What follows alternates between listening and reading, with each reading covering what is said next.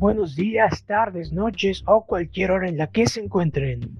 Esto es Alex y Sánchez, el proyecto HUM 3.0. Gol. Ah, no, ¿verdad? Ya empezó, ya empezó la Liga MX, es válido. Ah, bueno, este. ¡Touchdown! Ya casi desde el Super Bowl, muchachos. Ya, ya mero. Menos de un mes para que No. sea el, el Super Bowl. No gritan así los touchdown los, eh, los americanos que le hacen. No. No, Tengo idea. No, solo dicen No. touchdown. son, Ah, son, estilo, son estilos de narración. Este, el estilo americano es Mm. más descriptivo. De hecho, a los americanos les gusta mucho escuchar el sonido ambiente. Por eso ahora que no hay público, en todos los partidos se oyen gritos de aficionados. De hecho, se supone que, bueno, obviamente en gusto se rompe el género y todas esas cosas, pero una narración óptima o la mejor posible es la cual puedes escuchar y saber lo que está sucediendo en el campo de juego. Realmente el estilo latinoamericano se basa más, así como dices, en, en furor, en, en vulgaridad, Sí, en gritar. en emoción. Sí, sí, sí. Porque creo que va acompañada con la imagen. En cambio, es más, hay un, hay un narrador argentino muy bueno que literal, o sea, en segundos tiene una agilidad mental impresionante y describe todas las jugadas en, en un proceso mental tan rápido que es impresionante. Y de Estaba verdad parece. hablando de Mario Clog. No sé, creo, eh, creo que sí, ¿eh? Creo que sí es él. Seguramente así es como David Fincher ah, describe películas cuando ve películas con Brad Pitt. Seguramente. Para explicarles a todos sus eh, eh, asesores de efectos prácticos y todo eso, visuales, cómo se tienen que ver las cosas. Es que No, sí tienes que tener Sí. una capacidad de, de concretizar lo abstracto bastante avanzada Sí. para, para poder decirles, a, o sea, ¿cómo le explicas a alguien todas esas cosas? ya sé. Sí, mu- muchos dicen que los latinos hacen eso porque como nuestro estilo de juego no es a veces tan vistoso y como a la gente le gusta estar entretenida, Claro. Por eso tiene que haber mucho humor o dinámicas Oye. así mientras ves un Bueno. partido, porque si no, te los brasileños. Sí, claro, obviamente. Entonces, e- es por eso que, que, que los, los streams de, de- de FIFA funcionan. Hay un narrador y, y se, se emociona. Claro. ¿Crees Sí. que algún día la inteligencia artificial de todos esos juegos evolucione para darle ese tipo de, de matices a las narraciones? Estaría buenísimo, ¿no? Estaría Sí, súper pues. interesante. De hecho, el otro día estaba pensando que normalmente a mí me da mucha flojera jugar FIFA, ¿no? Pero el otro día estaba, estaba pensando, ay Alex, no te hagas. Si pusieran extraterrestres en FIFA o si pusieran... Mario Strikers, ma- o sea, Mario ajá, Strikers. si tortugas pusieran- en FIFA, Mario si pusieran Strikers, cualquier cosa. faltas permitidas en FIFA, este, Mario Strikers. Ahí estaría jugando eh, esos juegos, ¿no?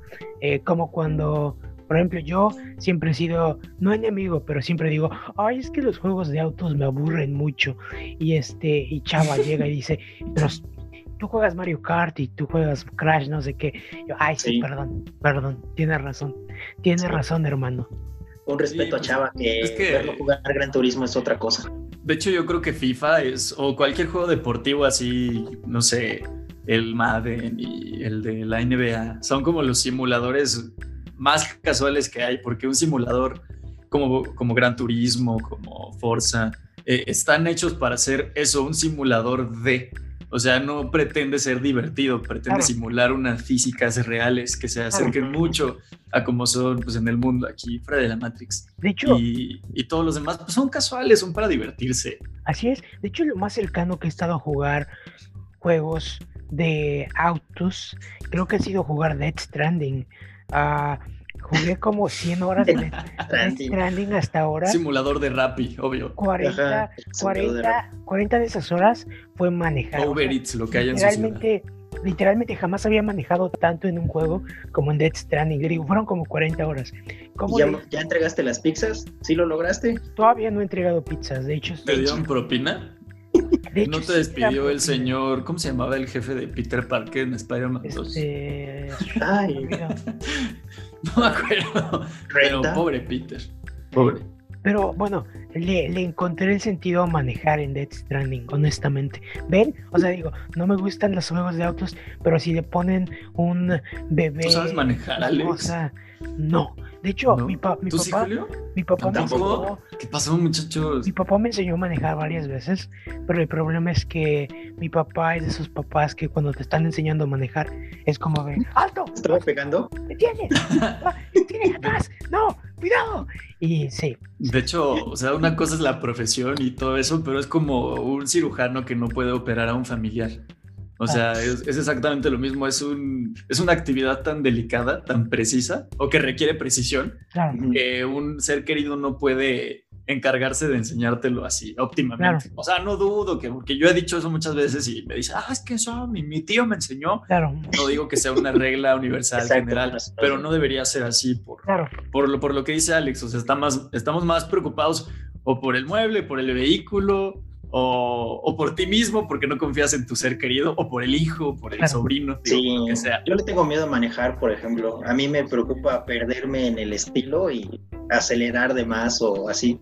Porque entiendo que si le presionas muy delicadamente el coche ya se mueve, Sí. pero que si le pisas a Si es fondo, bochorno, esta ¿eh? madre se va hasta la bien lejos, ¿verdad? Entonces eso es lo que me da miedo, no tener conciencia de cómo funciona la velocidad. Pero tienes razón, o sea, cuando agarras, o sea, tú podrás saber manejar y así, pero cuando agarras un carro nuevo es, es una sensibilidad diferente, cada, cada carro tiene su maña, o sea, es, Sí, es- Claro. es muy diferente, entonces no es algo universal tampoco. Y, y aparte no solo tienes que, que saber manejar, sino algo muy importante que es estacionarte.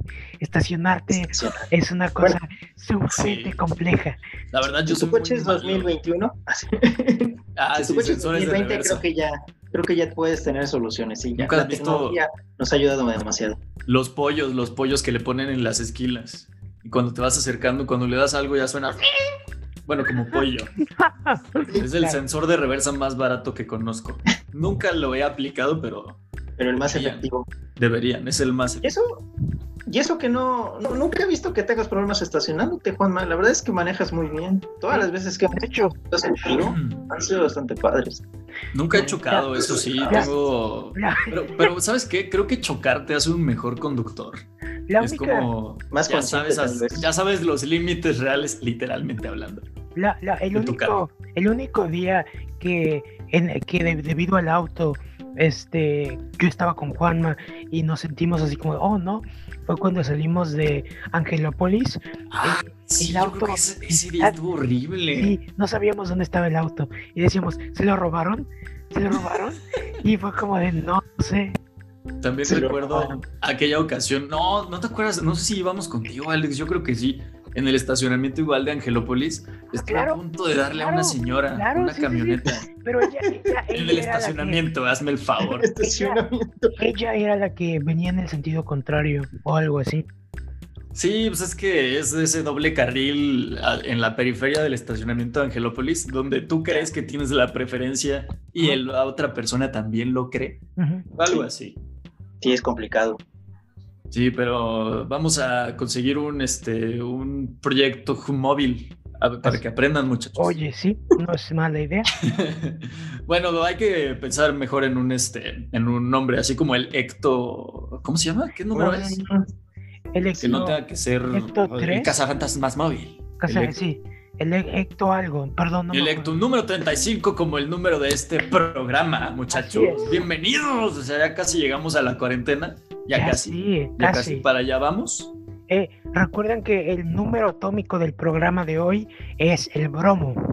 El bromo. el bromo. Líquido rojo, que fue lo único que leí. al parecer es un gas, o al parecer está mayor presente en nuestro lindo y azul planeta en forma Sí. de gas, pero también lo podemos encontrar en estado sólido y es como un, no es un metal o no me quedó claro, pero es algo metálico y rojizo, así como dice. Habías hablado de los halógenos, ¿no? Que era un- Ándale. Exactamente, por supuesto que es un halógeno, ¿verdad, Alex? Obviamente, sí, obviamente lo es.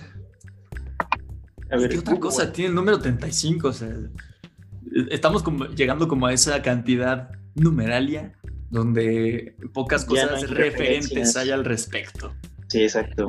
Eh, bueno, Google dice también que el bromo se puede encontrar en el mar y en depósitos salinos en forma de bromuros y que se usa en la fabricación de antidetonantes. Construidos contra incendios y productos farmacéuticos. Oh. Órale, cuando pensamos en... Claro. Pero cuando pensamos en elementos químicos, siempre pensamos que todo va a explotar. Y al contrario, el bromo parece ser el agua fiestas de las explosiones, al parecer. Es como cuando vas a una estación de bomberos y te das cuenta que no solo usan agua para apagar las cosas, que tienen como Claro. Este Ah. 10.000 líquidos y tú nunca, nunca supiste de ellos. Ah, y- yo nomás ¿Qué? tengo el ¿Neta? agua. Ajá. Y mi, y ¿No se mi apaga un incendio con agua? y mi zapato, Ajá. No, de hecho, los, mi ex- chancla. los extintores no tienen agua. Uf, se me antojaron Ajá. unas chanclas como las de Puebla. Ay, ya sé. Son buenísimos. ¿No ¿Sí venden el pan? Flash? Ah. No, no hay nada. Aquí nomás hay burritos. No, ya, a mí a veces se me antojan la- los tacos de las Vikis. ah, se me antoja el sushi que comíamos ahí en cerca de la UAP. Y ¿Todavía existe, Julio? Sí, sí, todavía ¿No, existe. no lo ha matado la cuarentena? Ay, buena idea. No, no he pasado por ahí también. Pasa, Ay, pasa ay, y, y cuéntanos. ¿Hay ¿Hay Vikis a domicilio? Esa es la pregunta. No, no ¿Qué- visto a qué domicilio, haces que pero es sí el- abre. El Rappi número uno, el más pedido. ¿El más pedido? El de Death Stranding. Ay, no. Vas, van a hacer Ah, colaboración. sí. Si me lo trae Norman Reedus, mejor. Imagínate Norman sí. Reedus trayéndote una Vicky. Una vikinga. Con No creo que haga el viaje por nada menos que una vikinga. O Obviamente. dos. Sí, obviamente. Sí. Pero bueno, vamos a comenzar con el programa. Vamos a comenzar, Eh, muchachos. Comencemos con el programa número 35 y para allá vamos. Vamos a la primera sección. Bienvenidos al programa 35 de este podcast semanal. Y vamos para allá. No hay nada con 35. nada.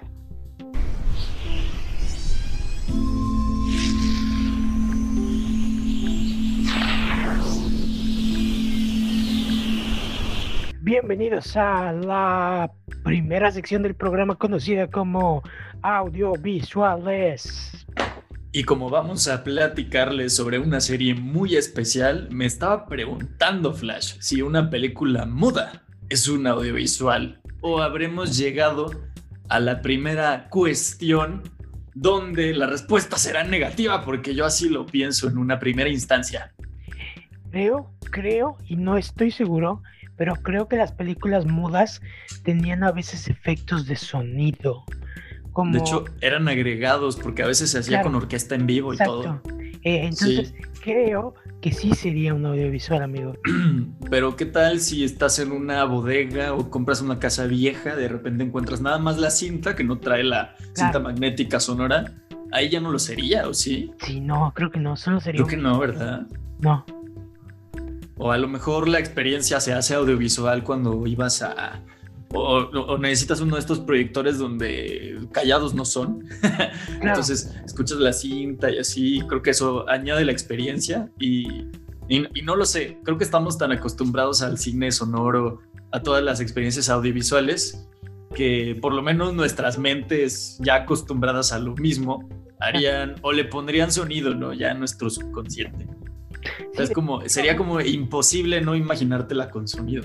Es como, como el artista, esa parte donde se queda sin Por voz ejemplo. porque eh, eso eh, sueña que, que eso, básicamente sueña Sí, eso. sí, sí. Pues era, era como la, el ocaso, ¿no? Del cine mudo. Así es. esta promesa del cine sonoro y, y pues así realmente como le pasó a, a Jean Dujardin, no Sí. sé cómo- nunca supe cómo se pronunciaba, pues era como el ocaso de su carrera, ¿no? Y- es más, creo que el mismo, bueno, nunca se hace una referencia explícita, pero como que su voz no era linda o algo así. Estás, estás diciendo, Como Chaplin. estás hablando de, de Dean Djarin, el mandaloriano. Sí, o de su primo francés artista, Él fue el artista. Jean Dujardin. Sí. Yo- siempre hemos dicho que obviamente Mando está inspirado en este personaje. Obvio. Nada obvio. más que en lugar de no hablar, no mostraba su cara. ¿Qué haces que sí? que llega por fuera y dice, Dean Jarin, es que sí parece, o sea, todos lo hemos dicho. Un día hay que preguntarle a. Fabro cuando lo conozcamos. Oye, ¿te inspiraste en el artista? Así. Sí. Este, pero sí, básicamente el Mandaloriano acabó hace unas semanas y ahora tenemos Sí. las primeras Kevin Feige hizo el primer, la primera ronda de prensa desde Endgame, o sea, bueno, desde Spider-Man un poco, o sea, han pasado Ah, más de un año. Entonces salieron muchas noticias esta semana sobre Marvel. eh, y noticias y un rumor, muchas noticias y un rumor. Eh, el rumor fue que se dice que Chris Evans podría volver como el Capitán América, no con una nueva película del Capitán América, sino en un papel como el que tuvo Robert Downey Jr., eh, haciendo como de, de personaje secundario en las Mm. películas de otros personajes, ¿no?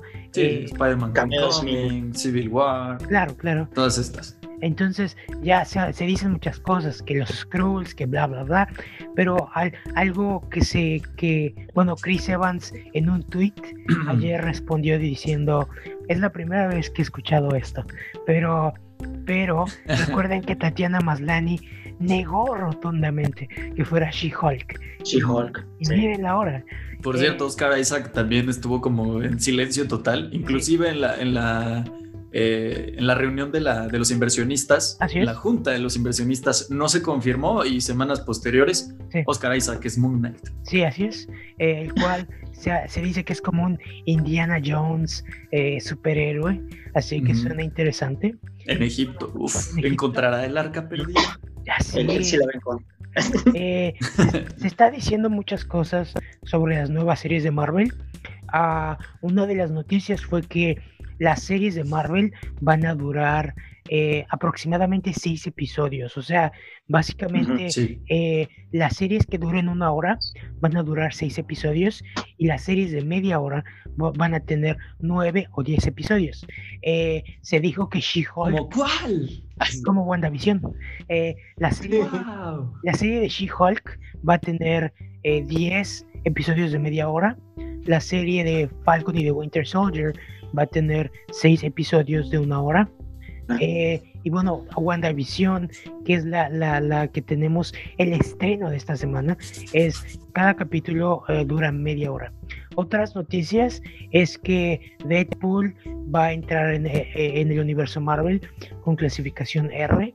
Eh, Kevin Feige lo confirmó en la rueda de prensa. También ah, habló que se tienen planeado películas y proyectos para los próximos cinco años, que han habido muchas plá- pláticas sobre los X-Men. eh, muchas, Debería haberlas. Muchas cosas han salido en, en estos últimos días. Eh, ¿Alguien se acuerda de qué otra noticia salió de, de- de la- las conferencias de prensa? Bueno, de, de algo que recuerdo mucho de Kevin Feige, que lo, lo llegué a ver, es que él decía mucho, porque la gente le preguntaba de las reuniones de los superhéroes, ¿no? Sobre todo porque en esta fase 4 no hay ninguna Avengers o ninguna así que reúna más de uno, ¿no? Claro, Y él decía que al igual que en la fase 1, este, es todo el camino está dirigido para que en algún momento todos se encuentren, ¿no? Pero Exacto. que él espera que la gente entienda que como ya tiene muchos personajes y quieren presentar todavía más, va a haber proyectos combinados, pero que el fin último sí es ese, ¿no? Que en algún punto podamos ver de nuevo a todos los superhéroes, pero por lo menos esa es como su aclaración, ¿no? De que en este, en este momento no hay planes para que todos vuelvan a estar juntos, pero que en el futuro sí lo, sí lo va a existir, sobre todo porque la gente eh, tiene muchas esperanzas de volver a ver los Avengers, ¿no? Después de Endgame creo que todos sí quedamos con ese gusto de verlos a todos reunidos, ¿no? Pero es obvio que tienen que volver a construir facetas y demás. Entonces Kevin Feige sí fue muy claro que en estas fases van a ser construcción, pero que en el muy futuro sí los vamos a volver a ver todos juntos. sí, pero ah, honestamente yo creo que si vamos a volver a ver a muchos, no creo que todos en su totalidad, y si, y si los vemos tendrán uno o dos segundos de tiempo, ¿no? Realmente es- ya son muchísimos, Eso se decía en Infinity War. ya sé, perdón. También. Y, Pero- y no fueron 20 segundos de participación, pero sí fueron minutos. El protagonista, claro. recordemos que es Thanos, por ejemplo. Claro, sí, sí, sí. Hay que pensar en 2021, me parece, eh, que como en 2008, nada más Claro. hubo Hulk, Iron Man, y Claro. ahorita ya es imposible que no aparezcan eh, otros personajes. Claro. Sabemos que, por ejemplo, en She-Hulk va a estar Mark Ruffalo. No tenemos algo de Hulk, pero va a aparecer, o por ejemplo, creo que la película que por lo menos de la que sabemos más hasta el momento, que va a ser prácticamente un evento, es Doctor Strange in the Multiverse claro. of Madness. Eh, esta película, quién sabe cuántos va a tener, y el, la misma Spider-Man 3, la trilogía del multiverso, donde va a aparecer hasta la tía May, o de, de no sé, las dos tía May, las tres tía May. Entonces, creo que sí, no va a haber eventos porque vamos a llegar a eso y realmente si pensamos en 2021 como 2008, Infinity War se estrenó 10 años después. ¿Será que hasta 2029 veamos algo así? ¿O habrá una Vengadores? Ya con Secret Invasion creo que va para allá, ¿no? Un Secret Wars quizás sea inevitable eh, en un tiempo no tan largo como 10 años, pero sí 5.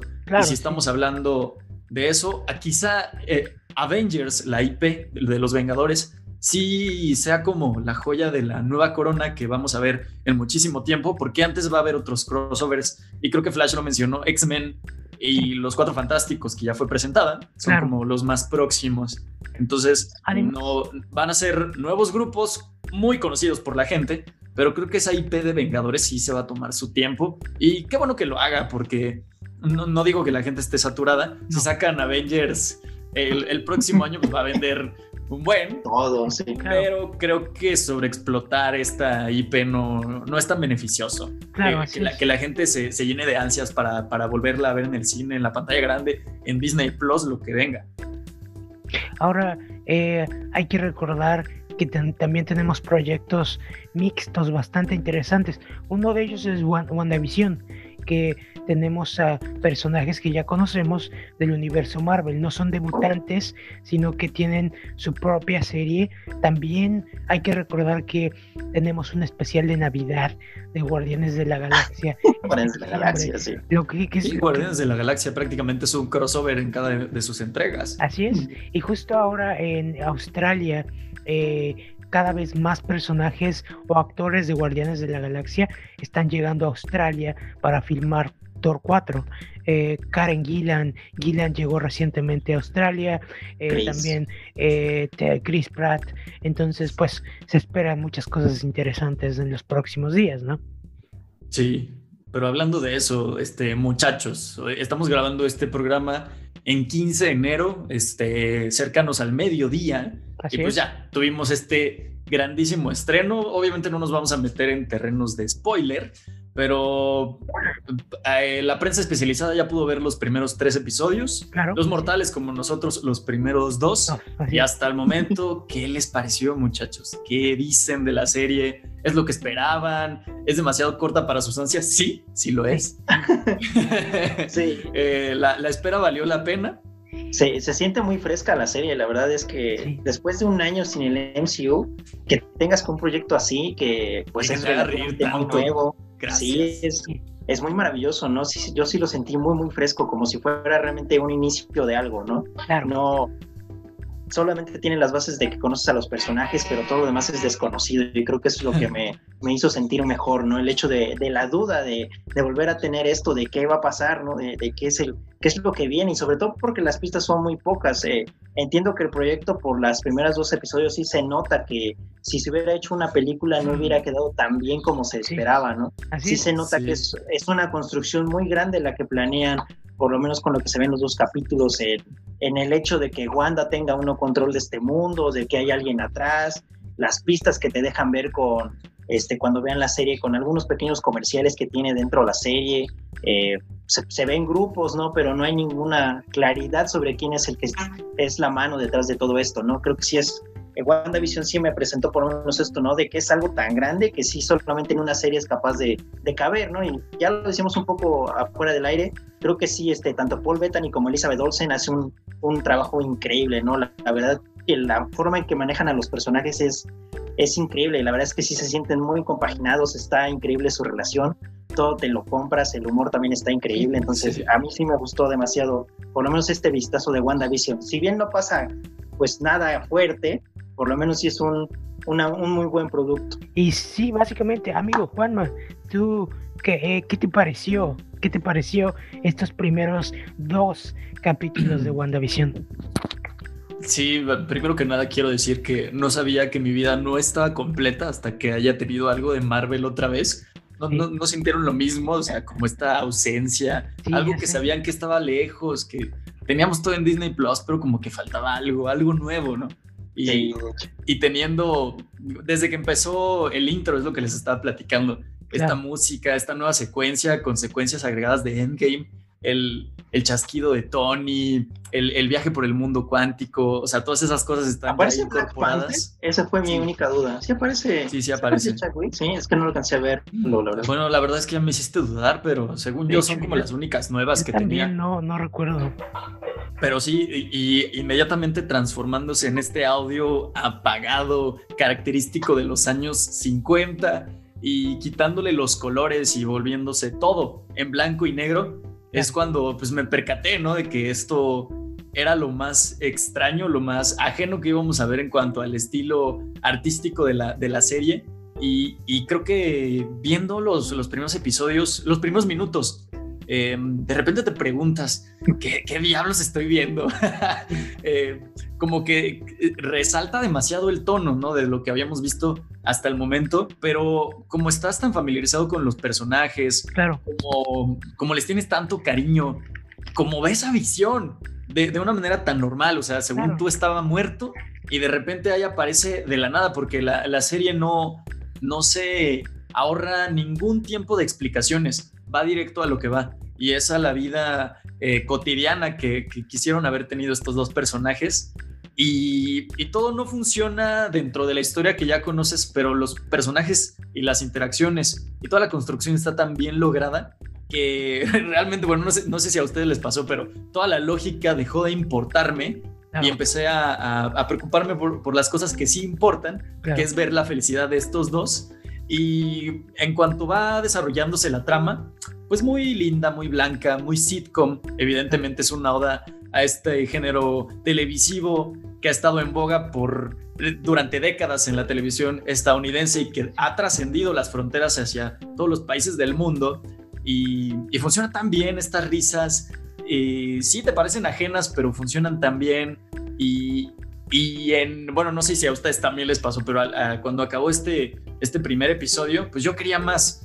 Están yendo demasiado rápido porque sabemos que tienen pues el tiempo limitado. Eh, quizá ah. no es eh, la principal, em, pues eh, la finalidad de, este, de esta serie contar la, la, vida de estos dos como una situation comedy, pero quisieras más, o sea, si de repente la, la serie tuviera 20 episodios de lo mismo, creo que por nostalgia, creo que por no tener como tantos... Eh, eh, tantas series que, se desarrollen en esta temática o por lo menos con este carácter tan de los años 50, 60, eh, creo que funcionaría bien si de repente extendieras el argumento, aunque no te contaran nada de la historia. de hecho, funcionaría bien. Así es. Sí, sí, De hecho, es lo que estaba pensando. Cuando, cuando iba en el capítulo 1 dije, podría haber 5 o 10 capítulos de esto. No, no podría cansarme de esto. No sé, visión eh, teniendo un problema en el trabajo porque, se, le, se, le, no sé, se, les descompuso un aparato y quiere ordenarlo. Mira, podría haber estos dos haciendo cualquier cosa, honestamente. Eh, y pues en ese sentido, el director eh, es, el director fue un niño actor, entonces en los 80 él actuó en sitcoms y creció, se convirtió, ya sé, no, se, se convirtió en director y empezó a dirigir varias cosas. Ha dirigido varios episodios de Game of Thrones y su experiencia dirigiendo películas, digo, series grandes, con efectos grandes, pero al mismo tiempo teniendo la sensibilidad de los sitcoms, pues obviamente le sirvió mucho. Eh, realmente había un eh, otro columnista que señalaba que más allá de que estén ocupando elementos de House of M o de, o de, The Vision, del cómic que, que salió hace cuatro años. El de la eh, familia de Vision. Realmente, realmente lo, que, lo que está, lo que está haciendo este cómic es, digo, lo que está haciendo esta serie es hacer un homenaje a la televisión como medio, ¿no? Eh, lo cual es, es, es increíble, ¿no? Que, que, pueda cumplir estos dos, estas dos, eh, estas dos cosas tan bien hechas, ¿no? Que realmente pueda continuar diciendo, continuar contándote la historia de WandaVision, haciendo un homenaje a la televisión y creo que es bastante interesante que esta iba a ser la segunda serie de Marvel que iba a debutar y debido a las eh, con los contratiempos esta acabó siendo eh, la, primera serie que debuta de Marvel y es la serie perfecta para introducir al universo de Marvel haciendo un homenaje a la televisión. Así es, sí, a través de esta evolución del streaming. Y, y sí, tenemos toda esta trama inocente, bonita, eh, romántica, amorosa, pero hay ciertos elementos como, por ejemplo, los dos eh, comerciales que hay dentro de la... que, funcionan como rompecortes. Eh, exacto. Y, el otro, el, del reloj, ambos, ambos... Se supone que no íbamos a hablar de spoilers, niño. Perdón, perdón. Sí, yo por eso no dije nada. me, emocioné, me emocioné, me emocioné. Pero bueno, el, primero dice aquellas dos referencias. sí, eh, y, ya si lo viéramos, después de ver Soul, después de ver Inside Out, por ejemplo, eh, estamos eh, adentrándonos, estamos viendo a través de un programa televisivo el subconsciente de, de Wanda Maximoff. Eso es lo que va. Eh, ambos eh, mensajes eh, dan mensajes inconscientes de lo que está dentro de su, de su mente, de la profundidad de la misma. Ahí también vemos algunos elementos también que rompen con esta realidad, que, quieren, está el uso del color, está el uso del radio, por ejemplo, del personaje que sale hasta el final de, del episodio número 2, de, de, la manipulación de la que hablaba Julio, todos estos elementos hacen que, que Wanda, al parecer, esté dentro pues de este círculo vicioso mental donde puede jugar con la realidad un poquito más eh, cercano a los poderes que tiene ya en su versión impresa y de la cual eh, pues sí se, basan muchísimos eh, crossovers y eventos como House of M que ya lo mencionamos también antes y, podemos ver básicamente el, subconsciente. De hecho si, lo, si no nos lo plantaran así como WandaVision y nos dijeran y la serie se llamara Inside The Mind of Wanda, algo así. Creo que también tendría el mismo, em, el mismo, tendríamos el mismo producto porque estamos viendo como esta abstracción de la mente de, un superhéroe. Y ahorita lo vemos así por la naturaleza de sus poderes. Pero imagínense si hicieran lo mismo con cada personaje. No sé, adentro de la mente del Capitán América. Ahí habría ciertas cosas. Y creo que lo más cercano que vimos es esta secuencia de que sucede en Age of Ultron cuando al parecer se le olvidaron a, todo el, MCU, se le olvidó que Wanda tenía estos poderes de manipular la mente y los recuerdos. Si recuerdan, el primer enfrentamiento que tiene Quicksilver con, eh, con bueno, con Wanda, con Scarlet Witch, que, todavía no se le llama así, mm, e, es cuando están en esta empresa de Adamantium, eh, como fábrica de adamantium, no sé, de, Adamantium, de Vibranium.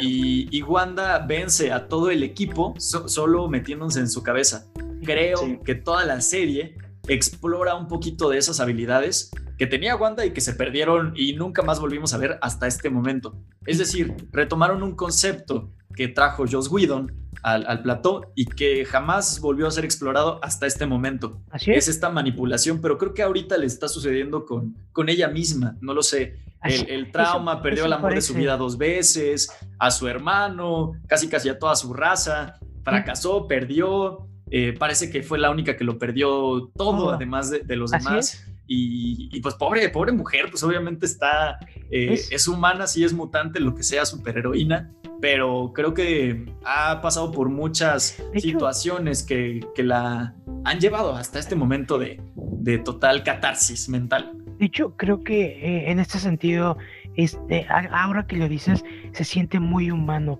se siente en el sentido de estoy muy triste, voy a sentarme a ver Friends por cuatro horas porque es, me siento deprimido. O sea, literalmente así se siente. Es como voy a ir a, un lugar en donde me siento feliz y la televisión eh, normalmente nos ayuda a sentirnos eh, un, poquito, un poco mejor cuando estamos decaídos, ¿no? Algún programa que te gusta, alguna cosa que tú veías.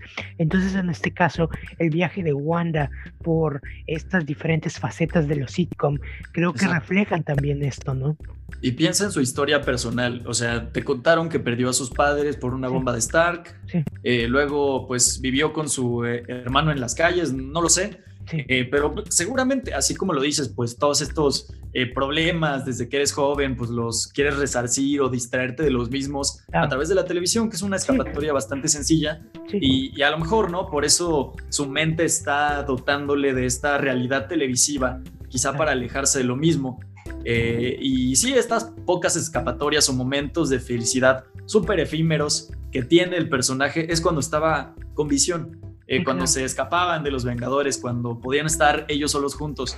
Y creo que al, al, querer repararse a sí misma su, su, mente o esta capacidad que tienen sus poderes de, de alterar la realidad, pues están haciéndolo eh, nuevamente con su cabeza, porque eh, no es un spoiler, pero hay, hay alguna referencia donde alguien externo a, ese, a esa dimensión televisiva, a esa realidad alterna de WandaVision, quiere contactar con ella muchos hablan de que es un personaje, un mago, un miembro de, un este, sistema diferente a Shield, con una espada. No sabemos quién es quien se quiere contactar con ella, pero a, eso va, ¿no?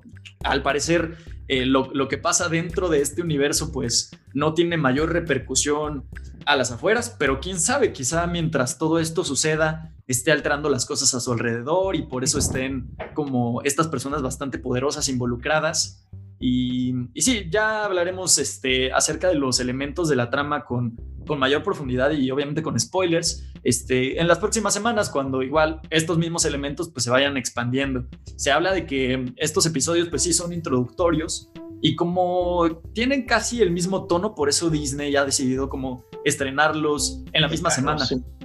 Porque creo que hubiera sido insuficiente ver un episodio y luego la otra semana. Creo que sí la percepción hubiera sido muy diferente, quizá no hubiera gustado tanto.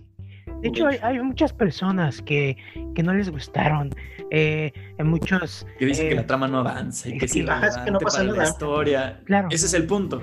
Y, y pues sí, sí, lo es probablemente, pero si eres es que eh, depende de gusto personal, pero eh, bueno, yo sé de mí y de ustedes, hemos visto episodios de La Dimensión Desconocida, de diferentes programas antiguos, seguramente ustedes también ahí en su casa en algún momento vivieron vieron estos programas de Nick at Night que pasaban, entonces definitivamente, eh, definitivamente en los próximos días vamos a ver más, más cosas similares, más, más referencias a, estos mm.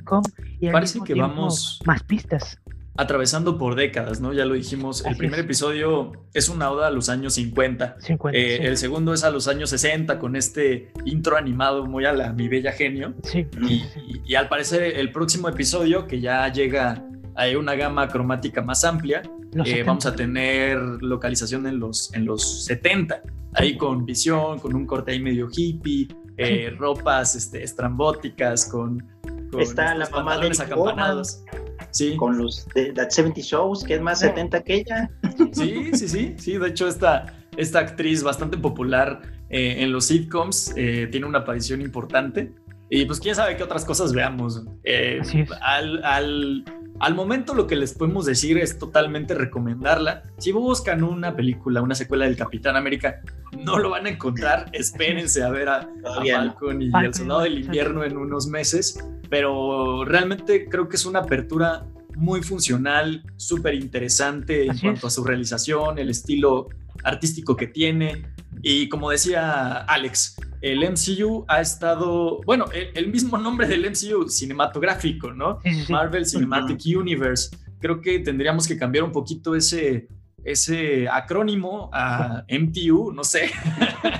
Eh, pero es, es, lo que dice. Eh, eh, tenemos un acercamiento a la televisión y con una oda a la industria de la televisión, a los géneros televisivos y a todos estos eh, pues, pues, sí, de tipo de historias que podíamos ver en la pantalla chica, es lo que al parecer vamos a ver en los próximos meses, porque si siguen eh, llegando noticias de las posposiciones de las cintas, como les haremos en unos minutos próximos, eh, pues al parecer los únicos estrenos que tenemos asegurados son estos, son a través de Disney Plus, una evolución misma de la televisión. No lo tenemos en un canal, pero lo tenemos a través de una plataforma de streaming y esto es lo que va a perdurar en, los próximos meses. ¿eh? Todo parece indicar que, va a ser así.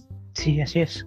Sí, ya nomás de los detalles que también te deja ver Marvel, de los que ya se han discutido, pues de los elementos que todavía no tenemos en nuestros primeros dos capítulos son el viaje entre dimensiones, que parece que puede existir, eh, la involucración de más personajes. Aquí tenemos el primero, que es Mónica Rombó, que dentro de la serie no tiene este nombre el personaje, pero ya se sabe que es la misma niña que aparece en Capitán Marvel y que ya también el personaje está, la, actriz que ya también está este, confirmada para la segunda parte de Capitán Marvel, junto con la niña que hará de Miss Marvel, esta serie que también va a salir a finales de año.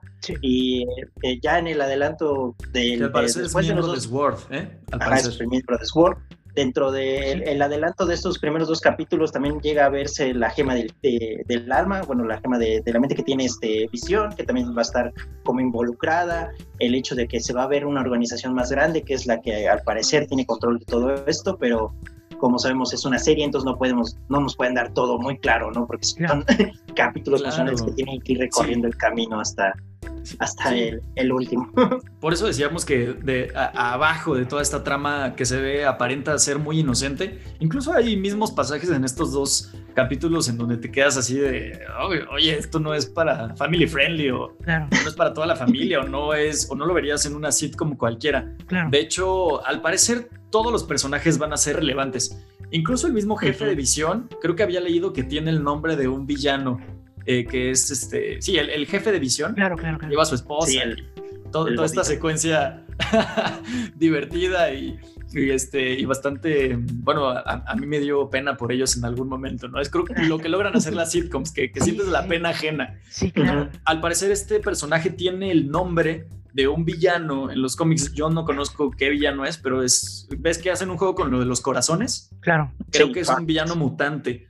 Por ejemplo, el, otro personaje, el, que presidía como la junta de seguridad que tienen en su, con sus colonos, con sus vecinos.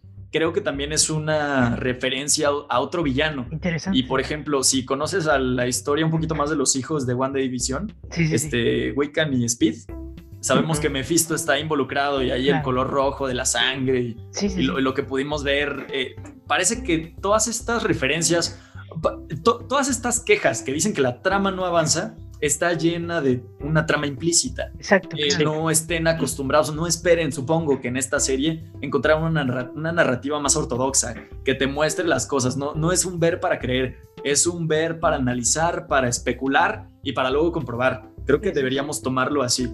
Y, y, sí, todas estas referencias eh, parece algo muy eh, superficial, inocente, una trama eh, casi casi romántica meramente, pero creo que vamos a ver algo bastante profundo. Recordemos que esto pertenece a la trilogía del multiverso, entonces todas estas cosas tienen más repercusión. Ahorita es muy improbable que lo veamos por la misma naturaleza de su narrativa, como les decimos, pero esperan algo grande, esperan algo profundo, porque lo vamos a tener.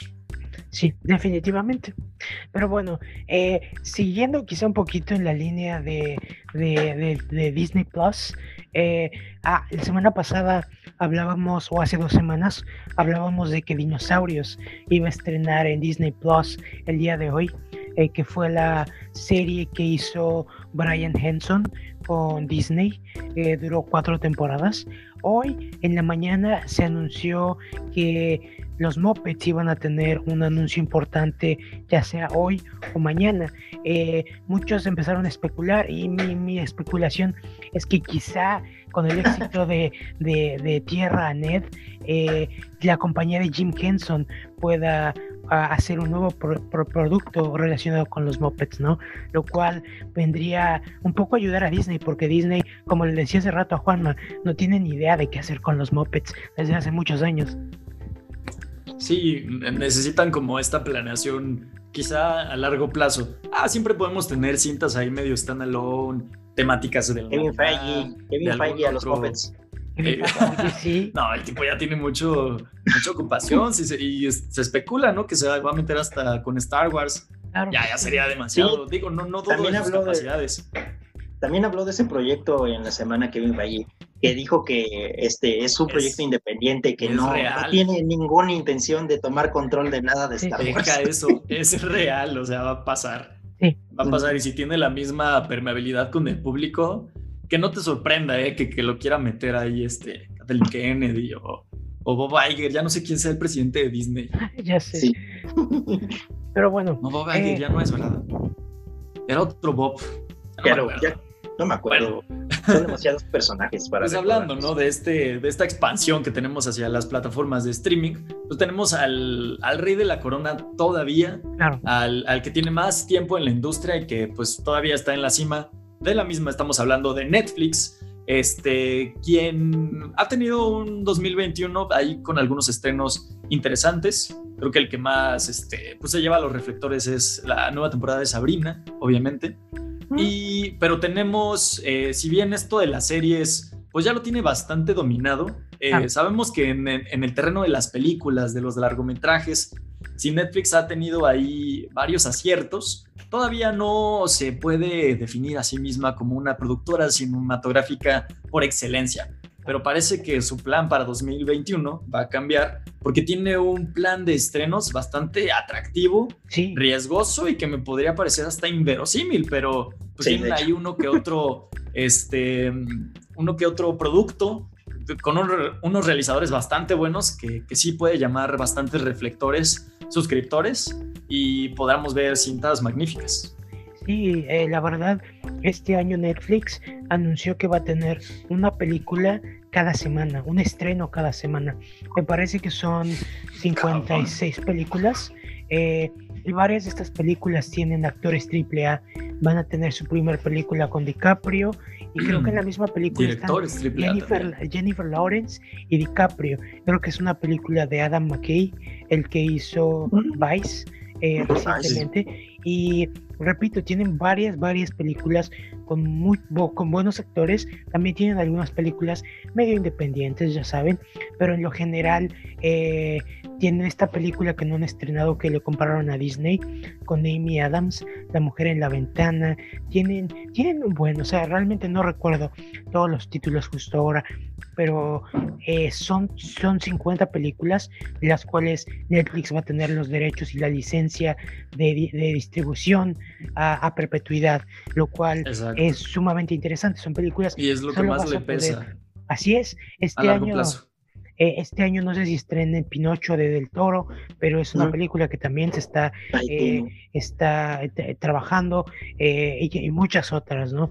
Entonces va a ser muy interesante ver todo el contenido que, sacan este año. Y bueno, ¿opiniones al respecto? Es, es muy arriesgado, como, como les decimos, estrenar una película semanal, o sea, ni las mejores productoras del cine que llevan 70 años en la industria lo han hecho. Eh, sí, a, pesar de, bueno, creo que sigue siendo más televisión como tal, ¿no? Pero aquí te los están... Eh, creo que hay una línea bastante delgada entre las series que tienen capítulos súper largos eh, hacia una que, que, ya las llames como tal, como películas. Yo creo que es lo que hace Netflix. Estoy de acuerdo contigo. O sea, digo, HBO que es la que más películas o cosas hacía, no estrena una cada semana. Estrena eh, una película que ya salió. O no todos son largometrajes. Exacto. o sea, si tiene bien series cuyos capítulos sí duran una hora y media, lo que sea, no son películas. Siguen siendo series largas con capítulos. O sea, no son presentados como largometrajes. Una cinta tiene que funcionar por sí sola, independientemente si eres de una franquicia que tiene siete películas antes que tú una película es un, es un lenguaje por sí mismo. Entonces tienes que funcionar eh, de manera circular. No tienes que tener tantos cabos sueltos. Tiene que ser una historia condensada en los 120 minutos que dure la, cinta. Entonces, el hacerlo, el presentarlo como tal. Sí, Julio. No, no, sigue, sigue, sigue, termina la idea. O sea, presentarlo como tal requeriría pues este tipo de, de maestría con el lenguaje cinematográfico. Entonces, tener las, sí, los años tienen 50 semanas, tener una semana consecutiva, o sea, apenas vamos en la segunda, tercera semana del año. Claro. Y, es un proyecto pues bastante, em, pues sí, ambicioso. Eh, no, no, dudo que lo, que lo vayan a lograr porque pues han tenido este 2020, ¿no? Donde creo que el tiempo para producir o para postproducir o para planear sí te alcanza para tener un 2021 con, con estas aspiraciones de, estrenos consecutivos semana con semana. Y obviamente pues teniendo ahí estrenos como Cherry, por ejemplo, con los hermanos Russo. Eh, no, no, pues, de hecho... Cherry es de Apple. Cherry es de Apple TV. Diablos. Ah, por eso no hemos hablado de ella. Sí, sí, sí. Ok, gracias por corregirme, muchachos. Perdón. Este, el, el, punto es que vamos a... Terminen ustedes.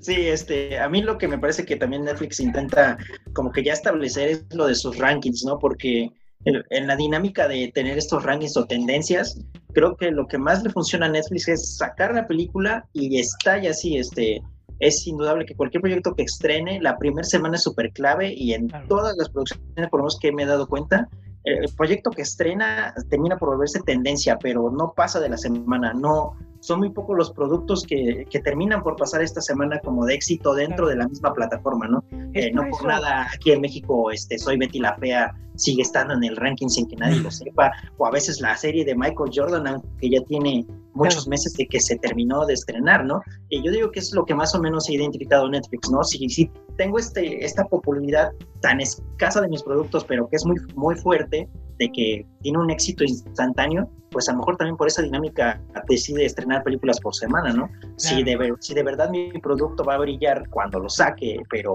va a ser su, su éxito lento, pues mejor lo aprovecho de una vez, ¿no? Así no, no hay tanta no hay tanta disputa entre los proyectos y a cada uno le doy una semana por lo menos de éxito garantizado. Es una de las razones por las cuales Kevin Feige en la semana dijo que habían decidido sacar los episodios de manera semanal porque normalmente la gente eh, ve, ve, las cosas y tan pronto como las ve y las consume, eh, las olvida, ¿no?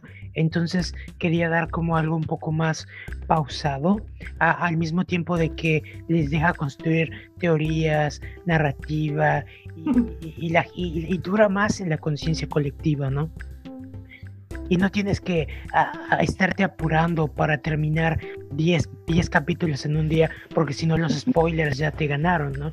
Es una ventaja, una de las ventajas, supongo. Pero pues, volvemos a la misma discusión, eh, son series, eh, por ejemplo, semanales, sí, que, que en conjunto los ocho episodios, las ocho horas que duren, hacen un, un solo cuerpo, un solo producto. Eh, una serie consta de todos esos episodios y las películas funcionan por sí solas. Claro. Entonces, si son igual de olvidables, a lo mejor olvidas el capítulo 3, pero el 4 fue muy representativo, pasó algo bastante importante. Entonces, llegas y lo revisitas, pero en una película no puedes hacer esto. Tienes que consumirla toda y, así como dice Julio, es bastante probable. O, sea, si es una iniciativa bastante eh, fuerte, eh, decisiva, quizá que le casi casi le hace un tú por tú a la competencia de decir, mira, puedes tener tantas cosas en, en 50 semanas y, y, tú no, no tengo la solvencia económica, tengo la capacidad este, de la compañía para hacerlo y quizá pueda ser algo que, que, genere como una tendencia, pero te opacarás a ti mismo, opacarás tus productos, eh, porque estoy seguro que, no sé, han visto todas las películas, saben que no todas funcionan como igual que todas, salud, y, de ahí en fuera, pues le vas a poner más publicidad a una que a otra, vas a opacar la otra. ¿Qué van a decir los realizadores de esa que ha sido opacada o a la que le has puesto menos recursos para publicitarla? Ah, pueden pasar muchísimas cosas, pero creo que lo que está haciendo Netflix o su principal eh, razón por hacer esta, esta movida, esta acción, es sí tener productos para la posteridad. Como lo hemos dicho, Netflix funge más como distribuidora. Si bien es la eh, punta de lanza para el streaming. Hay muchos productos que no son suyos, que sus licencias son limitadas, que tienen un tiempo determinado. Y creo que el tener 50 productos originales que se van a quedar ahí para siempre, pues es meterle eh, libros a tu catálogo, ¿no? A tu librero, que, se queden ahí para siempre. Y, y decir que en 2021, pues a fin de año, estrenaste 50 cosas. Y creo que eso es impresionante para cualquier inversionista o ya para la numeralia de, de pues sí, de tus acciones, eh, seguir como subiendo este catálogo exclusivo, original, que se va a quedar ahí para siempre. Claro, definitivamente. HBO Max en la semana eh, sacó una serie que se llama Search Party, que es muy popular, y ah, es algo curioso, decidió romperla en son 10 capítulos, pero en vez de sacarlos todos juntos, como la cuarta temporada, ah, decidieron sacar 3, 3, 4 en 3 semanas.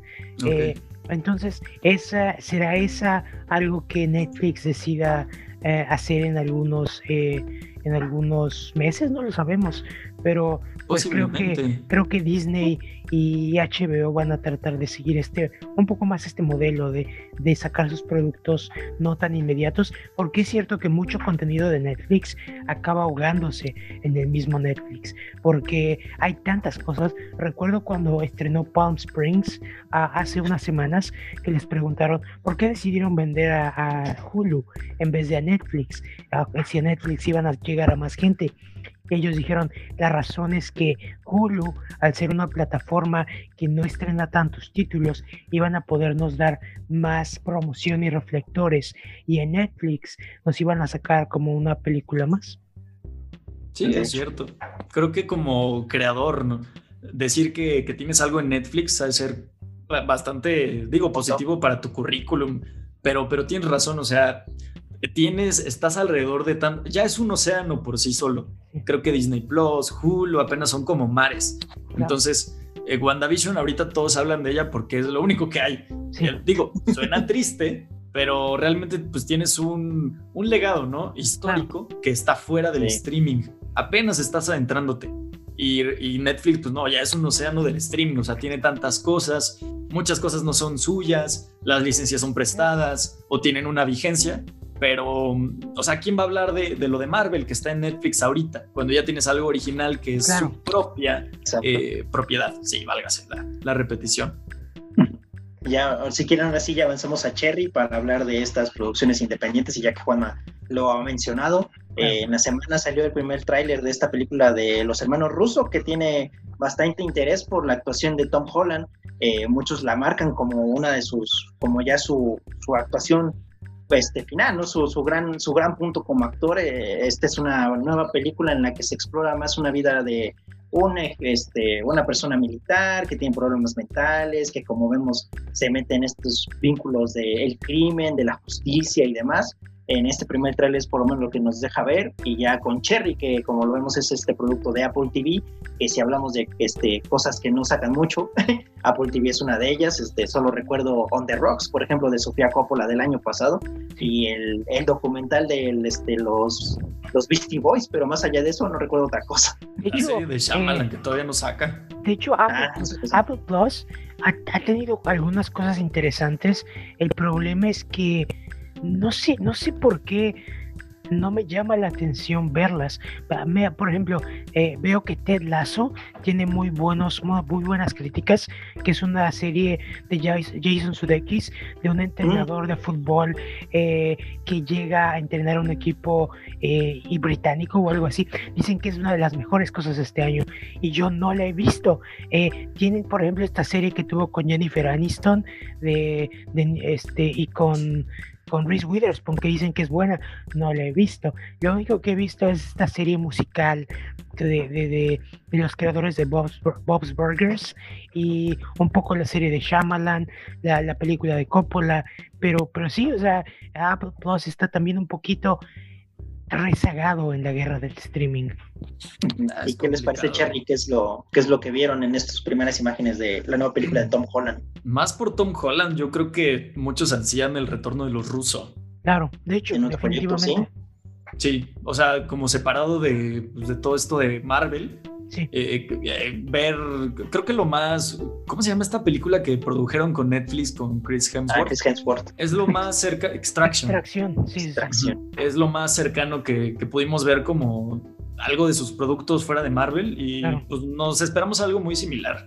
Y, si piensas en, la trama y luego revés las películas que tienen, ¿no? Con el Capitán América, estas dos secuelas, puedes ver algo muy parecido, eh, que obviamente va a ser muchísimo más crudo, eh, alejándose de todo esto, este ámbito sobrenatural de los superhéroes y, tener algo muy aterrizado y pues esperas igual una actuación igual de comprometida, ¿no? Con los temas tan delicados que tomará, con el tono de la misma cinta y creo que mm, sabemos que un producto como este eh, teniendo a dos representantes tan mediáticos hoy en día como los directores y el protagonista, eh, pues va a ser importante para tus otros eh, productos. Quizá sea beneficioso para todas estas series que tienen muy buenas críticas, actores, representantes, y quizá unos lleguen a ver Cherry y puedan ver estas otras cosas que te ofrece la plataforma y dejes de estar tan rezagado. Es probable que pase. Recordemos que Cherry iba a estrenar en cines, pero debido a lo que ocurrió con el COVID, este, la compró Apple, Apple, Plus y la próxima película de los hermanos Russo es The Gray Man, que es protagonizada por Chris Evans eh, y que va a salir, va a empezar a filmarse el próximo mes. Eh, sí va a empezar a filmar esta semana, pero debido a lo que está ocurriendo con el COVID, se retrasó su filmación porque se está filmando en Los Ángeles, si no me equivoco. Entonces, esa es la próxima película de los hermanos Rousseau. Esta es la primera y habrá que ver qué tal va, porque esta es su, su, su prueba de fuego, por así decirlo, ¿no? Sí, muchos ya los eh, ponían como los, eh, los nuevos Cameron, ¿no? Como los nuevos reyes de la taquilla. Sí. Pero si están, pues, ahorita más encaminados a, a estrenar productos en las tecnologías más contemporáneas, pues quizá lo sean del streaming o... Así eh, no, sabemos que la recaudación a estos niveles del streaming no es similar, por supuesto. Antes era como el estándar de éxito por excelencia. Claro. Quizá en algunos años, pues ya podamos hablar de otras cosas, ¿no? Eh, más visualizaciones. No sé si el, el, dinero se genere en la misma intensidad. Ahorita lo dudo por la misma naturaleza del mundo, que estamos en una transición. Ahorita lo, lo más top de recaudación pues sigue siendo el cine, las taquillas, las asistencias, pero pues esto se transformará eh, en algún momento u otro. ¿eh?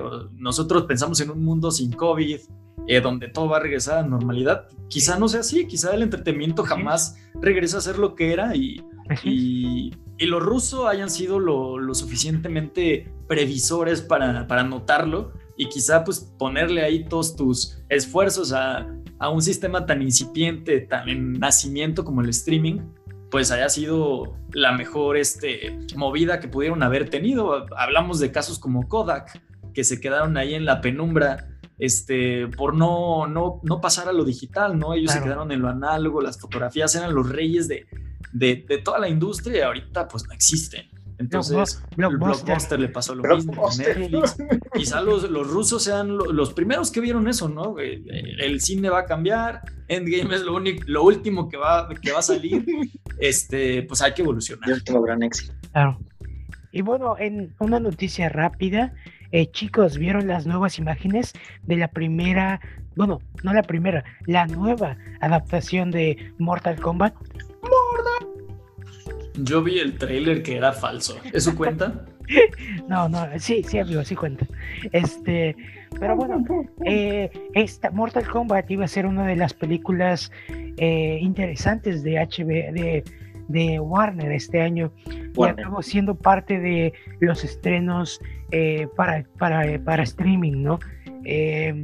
pues ahí la película seguramente va a morir porque no creo que levante suficiente taquilla, a mm. menos que sea un éxito en China, por alguna razón. Probablemente. Pero, pero bueno, sí pasa, sí pasa. Tiene todo para hacerlo. Eh, no Excepto Kaijus. Si sacan un Kaiju, tenlo por seguro. Espera, ¿dijiste Bowser Kaiju? ¿Dijiste Bowser Kaiju? Todavía no lo digo, todavía ah, no. Todavía no, ya me lo llegamos. Eh, pues en estas primeras imágenes pues se pueden ver los personajes más este, principales, ¿no? Sub-Zero que es como la marca de Mortal Kombat. Eh, dentro de las noticias que hay de la película es que inclusive va a tener fatalities. Eh, me parece que ya hay como una descripción más o menos de cómo van a ser, eh, pero creo que es lo más interesante, ¿no? Porque las primeras adaptaciones de los noventas, pues, si algo carecían es que no tenían la esencia de Mortal Kombat, solamente eran este, películas de peleas y nunca, nunca había como esta conexión con los videojuegos, ¿no? Eso era lo que siempre se perdía. Y por, pues, si por lo menos van a meter los fatalities o este tipo de técnicas, pues más de, de, lo que vemos en el videojuego o este tipo de violencia tan gráfica que es lo que más se disfruta a veces, claro. creo que puede ah. funcionar bastante bien. Mortal Kombat no sería lo mismo sin la violencia, el gore y toda, toda esa demostración y cátedra de la anatomía de la cual han sido partícipes durante tantas entregas. Columna vertebral. sí, o sea, es más, no estoy seguro, pero creo que en un episodio de Mythbusters estaban como hablando de algo parecido, ¿eh? Si era posible, algo así. Este, que, no sé, la, densidad o quizá la salud de tu columna vertebral, pues tenga que ver en eso, ¿no? Que quizás se parta a la mitad. Claro.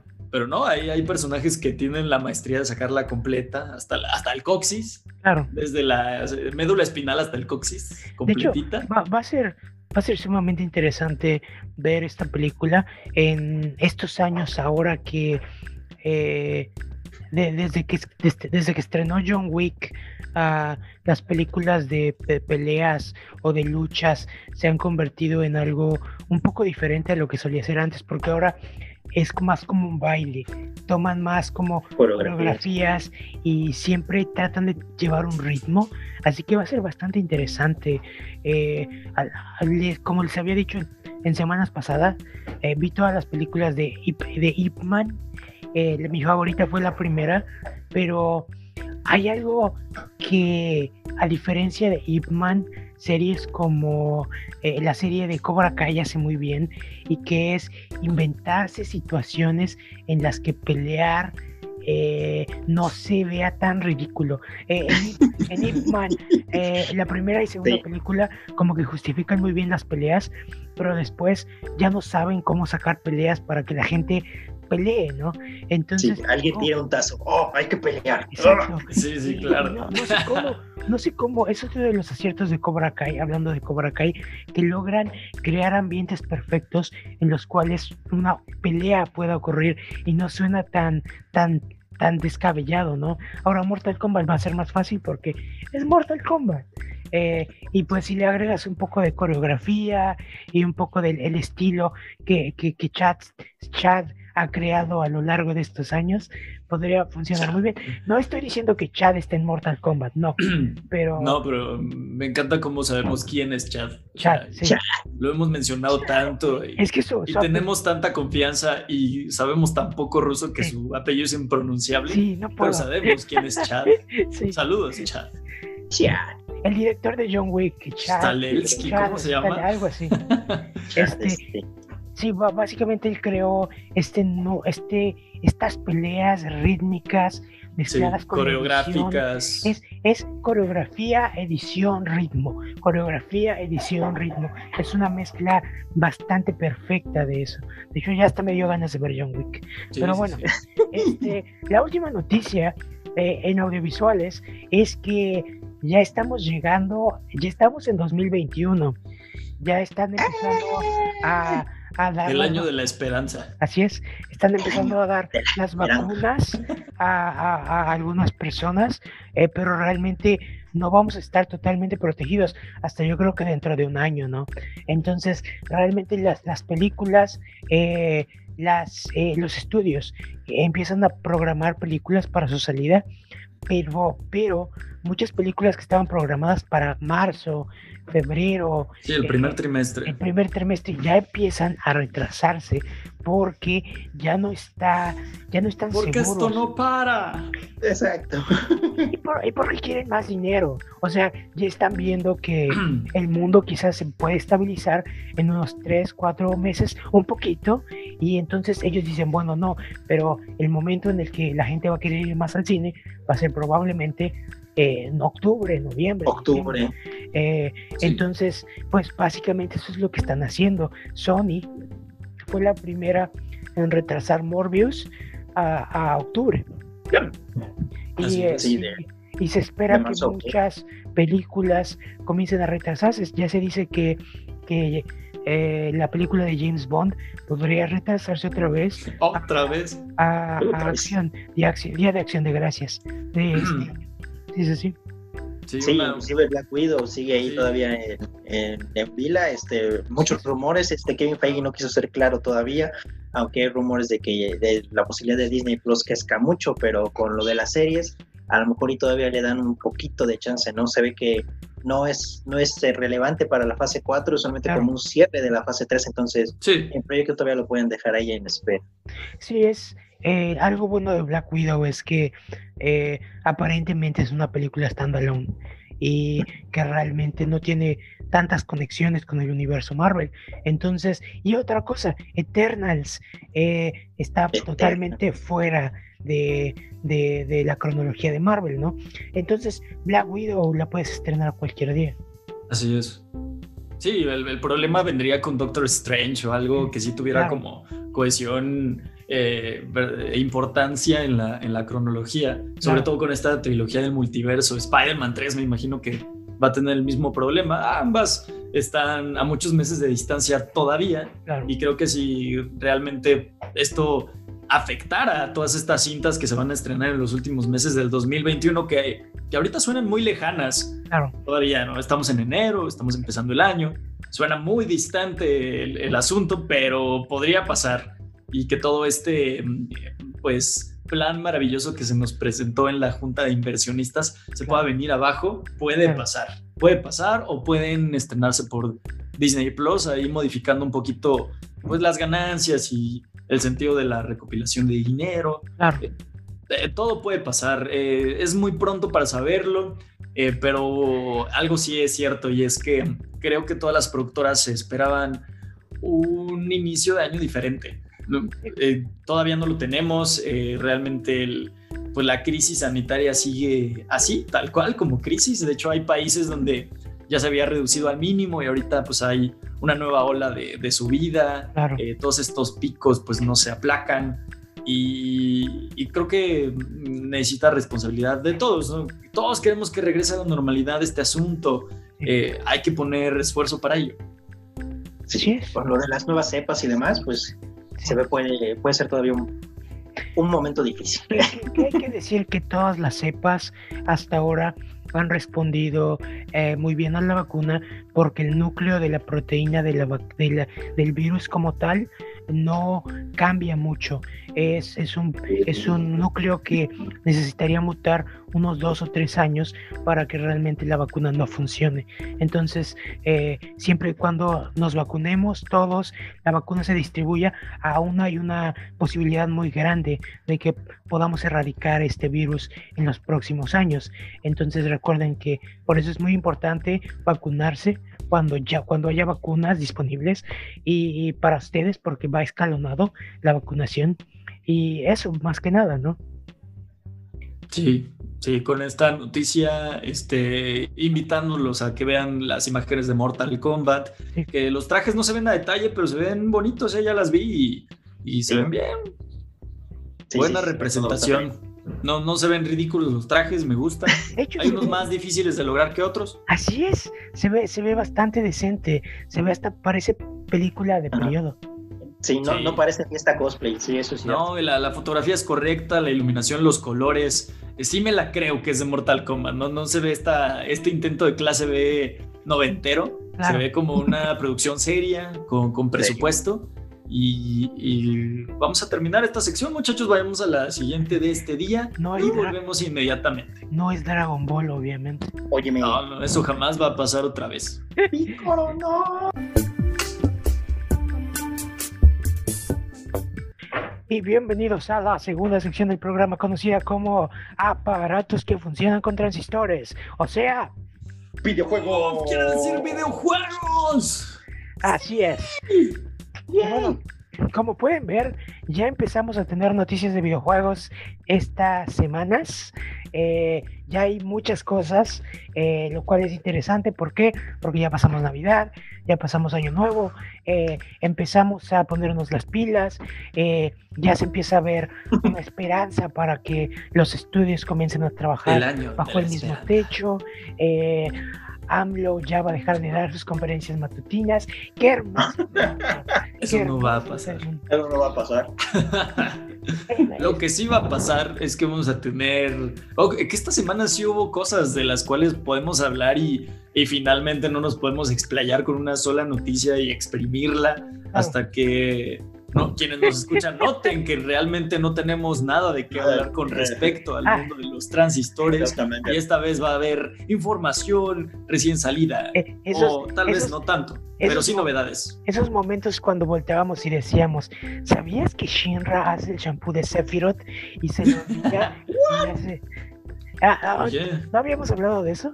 No. Sí, cuando, cuando salió, Gracias. Cuando salió el nuevo personaje Por de el dato se volvió popular un, un, dato que había dado Square Enix. Ya saben que en Japón se vio desamado cuál, cuál modelo este eh, de sí sí. cuál idol es un idol es un idol entonces básicamente alguien preguntó con qué se lava el cabello Sephiroth. Y entonces Square Enix sacó el dato de que Shinra le fabrica especialmente el shampoo a Sephiroth. Algo estábamos haciendo mal, por supuesto. Y que cada vez que se baña Sephiroth se gasta dos botellas. Sí, no, ya me parece poco incluso. Eh. Poco, ajá. Sí, sí, sí. Yo le hacía más botellas, más acondicionador, mascarilla para el cabello. Obviamente. este, un cepillo de cerdas de jabalí especial. De hecho, este, ahora que el shampoo es para todo, el shampoo es para todo su vello corporal o nada más para el de acá. No lo dudo, mira, con su perfección arcangélica, Así dudo es. que tenga más vello corporal. ¿eh? Así es. Además, eh, a- algo estaba pensando. Este, la, la- recuerden que recuerdan que cuando Lightning ah, fue modelo de Gucci o no sé qué, de por qué Sephiroth no ha sido modelo de Gucci. Oye, oye, eh, hay una oportunidad De hecho, desperdiciada ahí. Racismo. Es cierto. Yo creo que con Final Fantasy Remake capítulo Sí. 2 o como se llame, Sí, así es. este, y si no, Gucci, si nos estás escuchando, Gucci será una persona. Sí. No lo sé. Era una persona. Bueno, o sea, actualmente habrá el heredero de Gucci. Ya apareció un Pokémon Go Gucci. Ya puede Quiero, aparecer en todos quiero lados. pensar, quiero pensar. Yo también quiero pensar. Y con esto claramente pueden notar que de moda no sabemos sabemos absolutamente nada. Muchachos, vamos a dar noticias de transistores, de videojuegos. Y vamos a empezar con un clásico que parecía que ya pensábamos que ya se había estrenado, pero no. Acaba de llegar calientito. Un, un juego que durante mucho tiempo no se pudo comprar Así es. que si eras dueño de uno, eras un afortunado porque esta licencia pasó pues unos años en la penumbra. Eh, la ilegalidad era el único eh, medio posible de obtención del mismo y, y, pues regresa con todo, no solamente en varias plataformas, sino con unas ediciones físicas bastante preciosas. Scott Pilgrim vs. The World, obviamente el juego producido, coproducido por Ubisoft, este beat, beat em up eh, inspirado eh, en la cinta, sí, porque salió en el mismo año y a raíz de, del producto cinematográfico, pero que realmente es más eh, inspirado en Así los es. cómics, en el arte original, tiene eh, pues ahí el mismo arte exactamente. Y, y una dificultad ¿no? que, que vemos en, en, franquicias como Street of Rage o el reciente Battletoads, eh, bastante difícil eh, para quienes buscan un reto. Se ve sencillo el juego y quizá su estilo caricaturesco y un poco infantil claro. pudiese invitarlos a eso, pero no, te, te, representa un reto bastante este, para jugadores experimentados. Supongo que el nivel de dificultad ahí estará un poquito adecuado a, a, diferentes públicos, y, pero sobre todo es esto, ¿no? La llegada de la legalidad eh, en un mundo donde quizá ya tener el juego en físico ya no sea tan importante, llega. Scott Pilgrim llega a toda esta ola de entusiastas que todavía confía en las versiones en físico y en una IP que ha estado sin sacar nada nuevo durante muchísimos Mucho años, tiempo. pero que sigue tan, tan representada, eh, tan vigente en el imaginario colectivo de la sociedad, que pues ahí está. Algo De más hecho- de Scott Pilgrim, gracias. se comenzó a hablar de esto cuando ah, fue, fue el aniversario de, de- de la película hace unos meses y le Mm, preguntaban a Edgar Wright y a Brian Lee O'Malley, les preguntaban eh, que cuándo iba a salir el juego o el remake. Porque en los últimos años han salido muchos remakes de muchos juegos y este juego ya no era posible conseguirlo, como Juanma decía. Eh, y él dijo, bueno, eh, eso es cuestión de Ubisoft, no sé cuándo esto llegue a ocurrir. Y bueno, pues eh, sale hoy. Eh, anteriormente creo que no tuvo versión física, solo era digital. Y por esta eso no se podía comprar. esta, esta es la primera vez que, que sale también en- eh, para apartarlo en versión física. De hecho, eh, Limited, Limited Run Games va a sacar eh, versiones para Switch y versiones para PlayStation 4 de físicas del juego. eh, Que se acaban súper rápido. Si quieren Sí. una, aparten.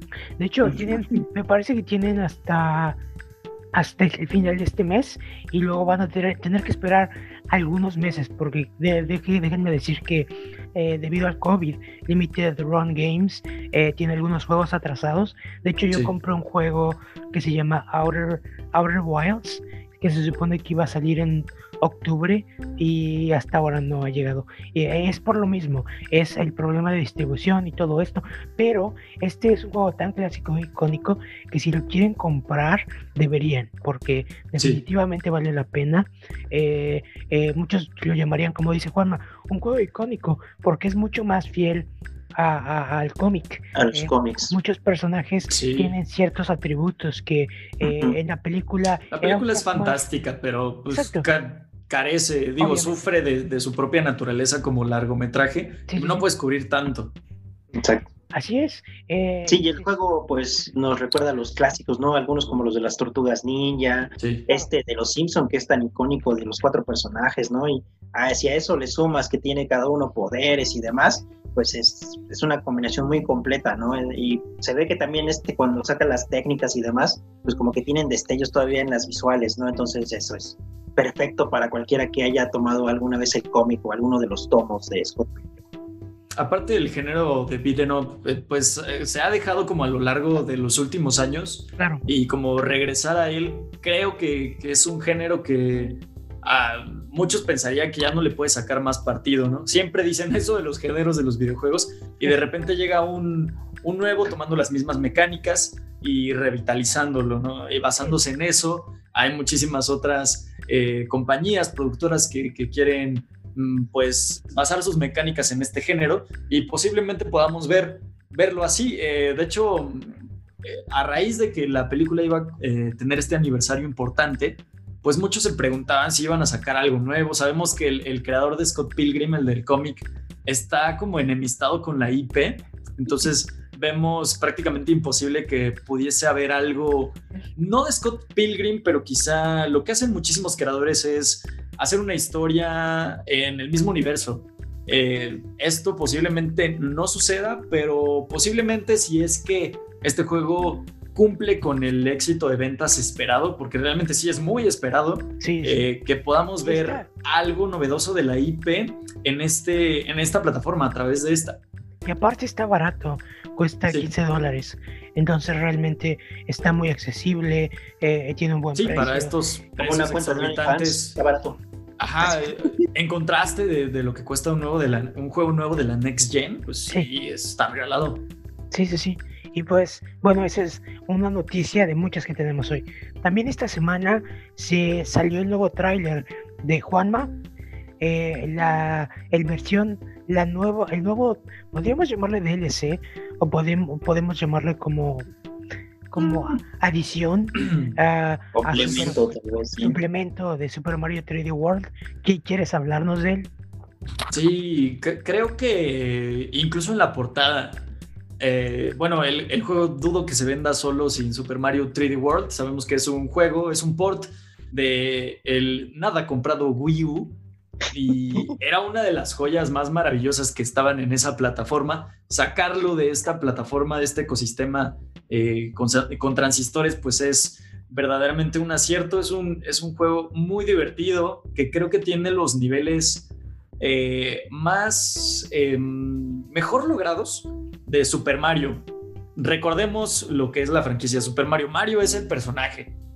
Mario, Mario, eh, el del bigote, el de la gorra roja, eh, tuvo un primer juego que era un arcade con Luigi ahí este, aplastando tortugas. Y luego llegó Super Mario, que creó un nuevo género para los videojuegos, que era un plataforma de ir de un punto B a un punto A a un punto B. Y eso es Super Mario.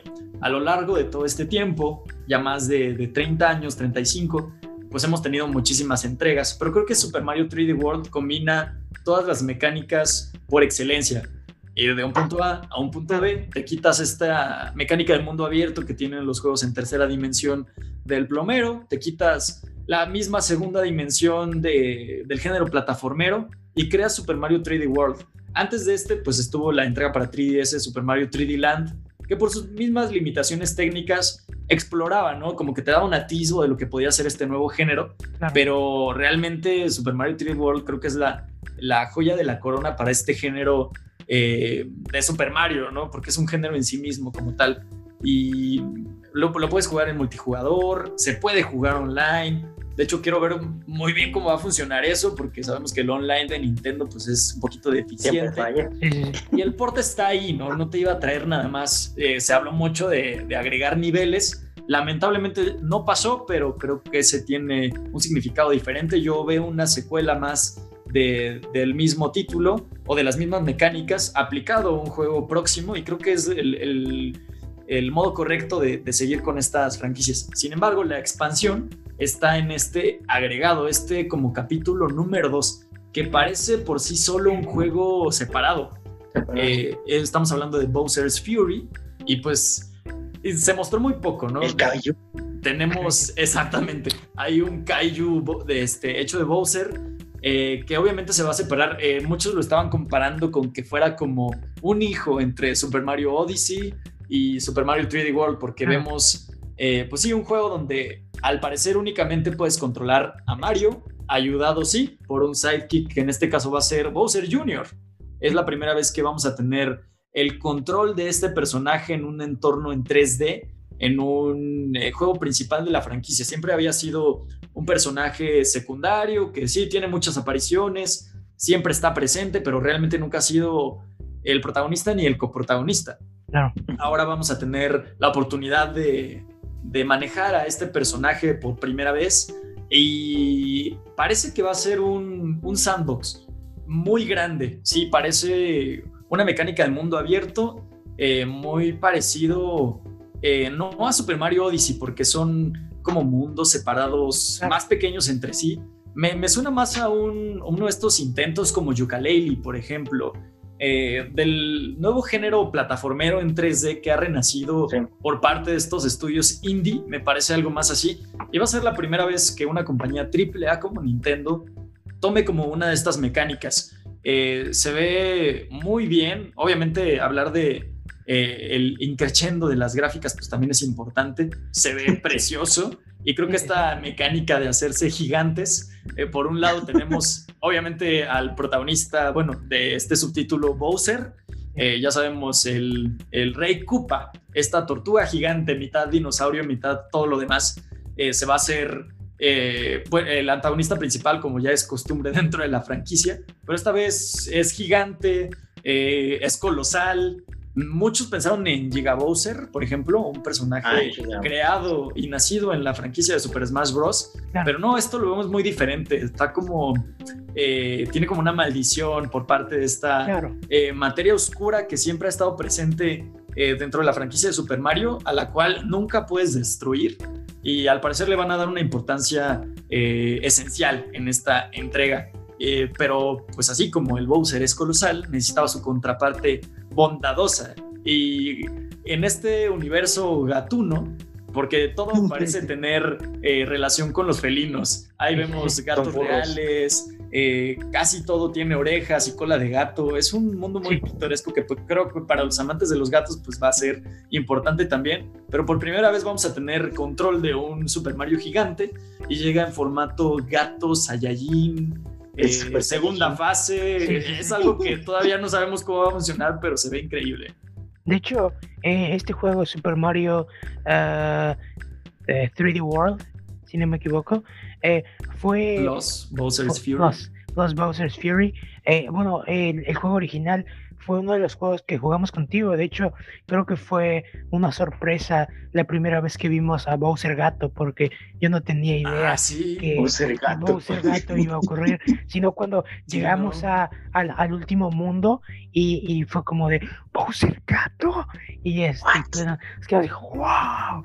Eh, fue la novedad de ese entonces, ¿no? Ahora tenemos Bowser's Fury y Mario Gato va a enfrentarse él.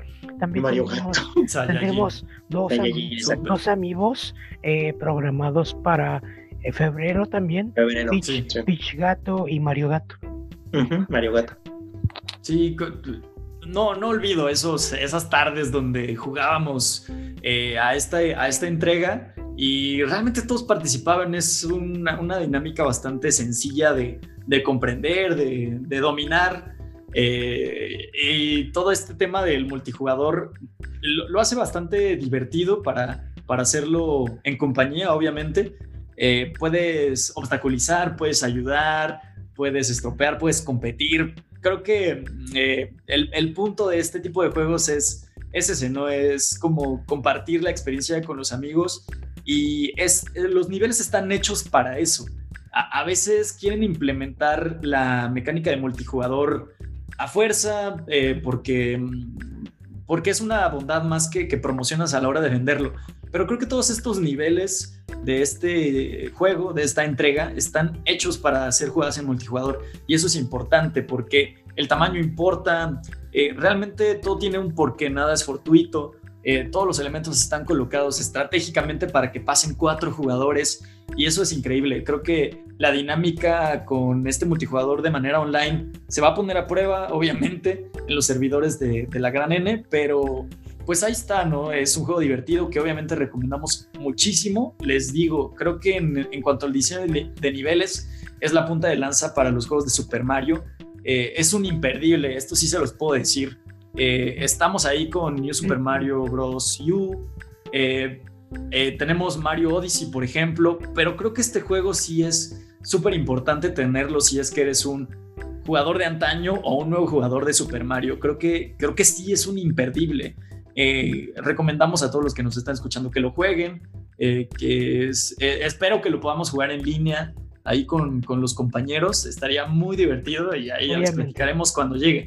Llega en un mes prácticamente, 12 de febrero, ya estará aquí con nosotros. Sí, así es. Y bueno, mientras nos preparamos para jugarlo, chicos, ¿recuerdan Mass Effect? Claro. Mass Effect. Bueno, no? Muy eh, popular hace dos generaciones de consolas. Creo que era una de las, de las franquicias más importantes. Después de una trilogía que quizá no tuvo una conclusión bastante efectiva, tuvimos ahí eh, nuevas entregas que ya terminaron por, por sepultar a la serie. ¿Pero por qué la mencionas, amigo? Porque lleva mucho tiempo rumorándose un remake.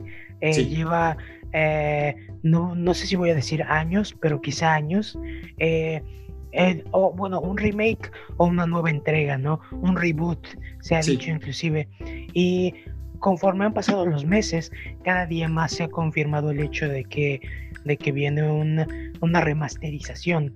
Ahora, no ha salido ningún tráiler, no ha salido ningún adelanto, pero de pronto se liqueó la fecha de salida. O sea, no tenemos tráiler, no tenemos absolutamente nada, pero sabemos que sale el 18 de marzo, si no me equivoco. 13 de marzo. 13 de marzo para PlayStation. Que creo que es un viernes 13, no me hagan mucho y caso. Aparentemente también para. Es un sábado 13. Nintendo Switch. Ah, Entonces. hay que checar esto, ¿no? Ellos dicen que como tal es un es el mismo juego, solo que con mejores gráficos. Eh, y básicamente eso, ¿no? Eh, este año también hay que recordar que salió Doom, Doom 2019 para Nintendo Switch, lo cual... Eh, no, 2016 y salió Doom Eternal, que es de 2020. Sí, sí, sí, para, para, Nintendo Switch. Y salió The Witcher 3. Ambos son juegos con mucha capacidad gráfica que están muy bien optimizados. O sea, si le inviertes tiempo, es posible hacer buenos ports en Nintendo Switch. Así es. Y Esperemos que, este sea el caso. Y así es. Hay que tener en cuenta que de la misma forma, eh, próximamente se sigue rumorando, que tampoco es oficial, pero el Nintendo Switch Pro. Eh, y bueno, viene este nuevo juego de, bueno, este remaster de Mass Effect el 18 de marzo eh, chicos, opiniones. Sí, desde los Game Awards pasados este, ya estaba como que la tendencia a decir que iba a venir el regreso de Mass Effect.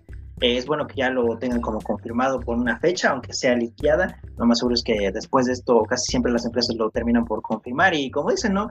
Mass Effect me parece que fue una de esas como IPs que vino a darle fuerza a los shooters en su momento, ¿no? Después de que teníamos estas dudas con Doom y de que no había nadie, nada bueno, este Call of Duty apenas empezaba a agarrar su ritmo a lo que ya es ahora como este de plataforma increíble que es, este, pero más con el multigamer, ¿no? Entonces Mass Effect vino como que darle una reapertura a los del shooter, con una historia muy interesante dentro del espacio y demás, y tenerlo aquí ya en estas nuevas versiones, ya que todavía no tenemos un nuevo juego planeado, pues por lo menos da interés a los que son fans y a los que quieran conocer el juego y que ya no tuvieron la oportunidad de jugarlo en las consolas pasadas. Eso es lo principal, se me hace como eh, reivindicar a la franquicia. Eh, los primeros tres juegos son muy buenos y creo que tenerlos en estas nuevas eh, versiones con gráficos actualizados, con más opción de plataformas, va, a hacer que renazca o que la gente recupere el interés en ella. Porque creo que es un, es un universo que funciona muy bien dentro de sus propias reglas y, puede ser explotado. Quizá Mass Effect Andrómeda, pues sí, fue un caos total y terminó por, como les decíamos, sepultar la franquicia, pero un tratamiento diferente. Eh, es más, incluso eh, estos rumores, ahorita ya no son rumores porque sabemos que hay una confirmación de por medio, pero que incluso iban a cambiar el final del 3 a las cosas que no les gustaron o tener finales alternativos. ¿Qué es esto, el padrino? Puede pasar. sí, sí, y que sigan eh, la franquicia, quizá un Mass Effect 4, a partir de pues, estos hechos alternativos, algo como le pasa, eh, bueno, no le pasa, ni le pasó, ni le pasará, porque todo va para allá, pero recordemos que Final Fantasy Remake tiene un par de cambios ahí. Es un remake total, pero, pero los, los hechos o los acontecimientos suceden de manera diferente. ¿Y por qué no pensar en algo así? Creo que, es, creo que no es el caso, creo que es un tratamiento más eh, técnico o tecnológico, eh, eh, o sea, actualizar los, los gráficos, quizá darle más fluidez a las físicas, no lo sé, pero tenerla ahí importante otra vez o con los reflectores. Hay muchos fanáticos que se quedaron pues en la trilogía original y, ya no dieron más porque ya no hubo más material de por medio pero creo que recuperarlo es, es, como el, el primer acercamiento o la primera jugada que pretende hacer el estudio. Eh, traer el remake, traer esta trilogía remasterizada y, ver qué pasa después, ¿no? Porque igual, supongo que si sus ventas son nefastas, pues la franquicia va a terminar por, terminarse, me imagino. definitivamente, aunque realmente dudo que eso ocurra, porque eh, es un juego eh, que por mucho tiempo, como tú dices, fue como un estandarte de lo que podía ser la nueva generación. Recuerdo que... lo que representó en su tiempo. Lo, sí, lo que representó eh, es, hay que recordar que eh, todos estos juegos eh, empezaron a introducir like, diversas razas, podías romancear, como le decían, a diversos géneros. Mecánicas que hoy en día... Eh, Están muy presentes. Así es. Cosas que, por ejemplo, ahora hace Assassin's Creed o, Cyberpunk. Cyberpunk y todo esto. Y, y, Mass Effect fue lo que comenzó todo esto, ¿no? Aparte, lo más importante, o lo segundo más importante, creo que es lo que decía Julio, traer como a los FPS otra vez la importancia de las historias. Porque sí, ahí tenemos eh, muchísimos exponentes de, de, los eh, tiradores en primera persona, pero eh, todos son multijugador, como que las historias ya no importan y, joyas como Halo eh, en su tiempo, Mass Effect y todas estas ola de, tendencias que también ahondaron y, saturaron a la industria de los videojuegos, ya no están y, creo que son eh, mecánicas bastante eficientes para, para el storytelling. ¿Y por qué no? ¿Por qué no este, traerlos otra vez ahí a la importancia? A, quizá las aspiraciones de las franquicias más importantes y las desarrolladoras más importantes y que otra vez vuelvan a ser importantes y que se vuelvan a, desarrollar porque ya vemos muy pocos en este género. Así es, de hecho, eh, hay pocos RPGs espaciales eh, slash eh, shooters slash criaturas del espacio. Pero sí, sí, sí. Eh, Juanma, llegó tu momento. Este, háblanos de lo que está ocurriendo con, con Lucas, ah, con Lucas, con el perro de tu primo José Juan. No, háblanos lo que está ocurriendo con, háblanos lo que está ocurriendo con el, nuevo departamento que está desarrollando eh, Lucas Arts, Lucas Games. Sí, muchachos, así es. Eh, tras la venta de. ¿Cuántos años tiene Lucasfilm que se vendió? Cuando George Lucas fue en 2000, 2009, algo así, 2010. Algo así. Más o menos. Pues ya más de 10 años, ya tiene. Eso es un hecho.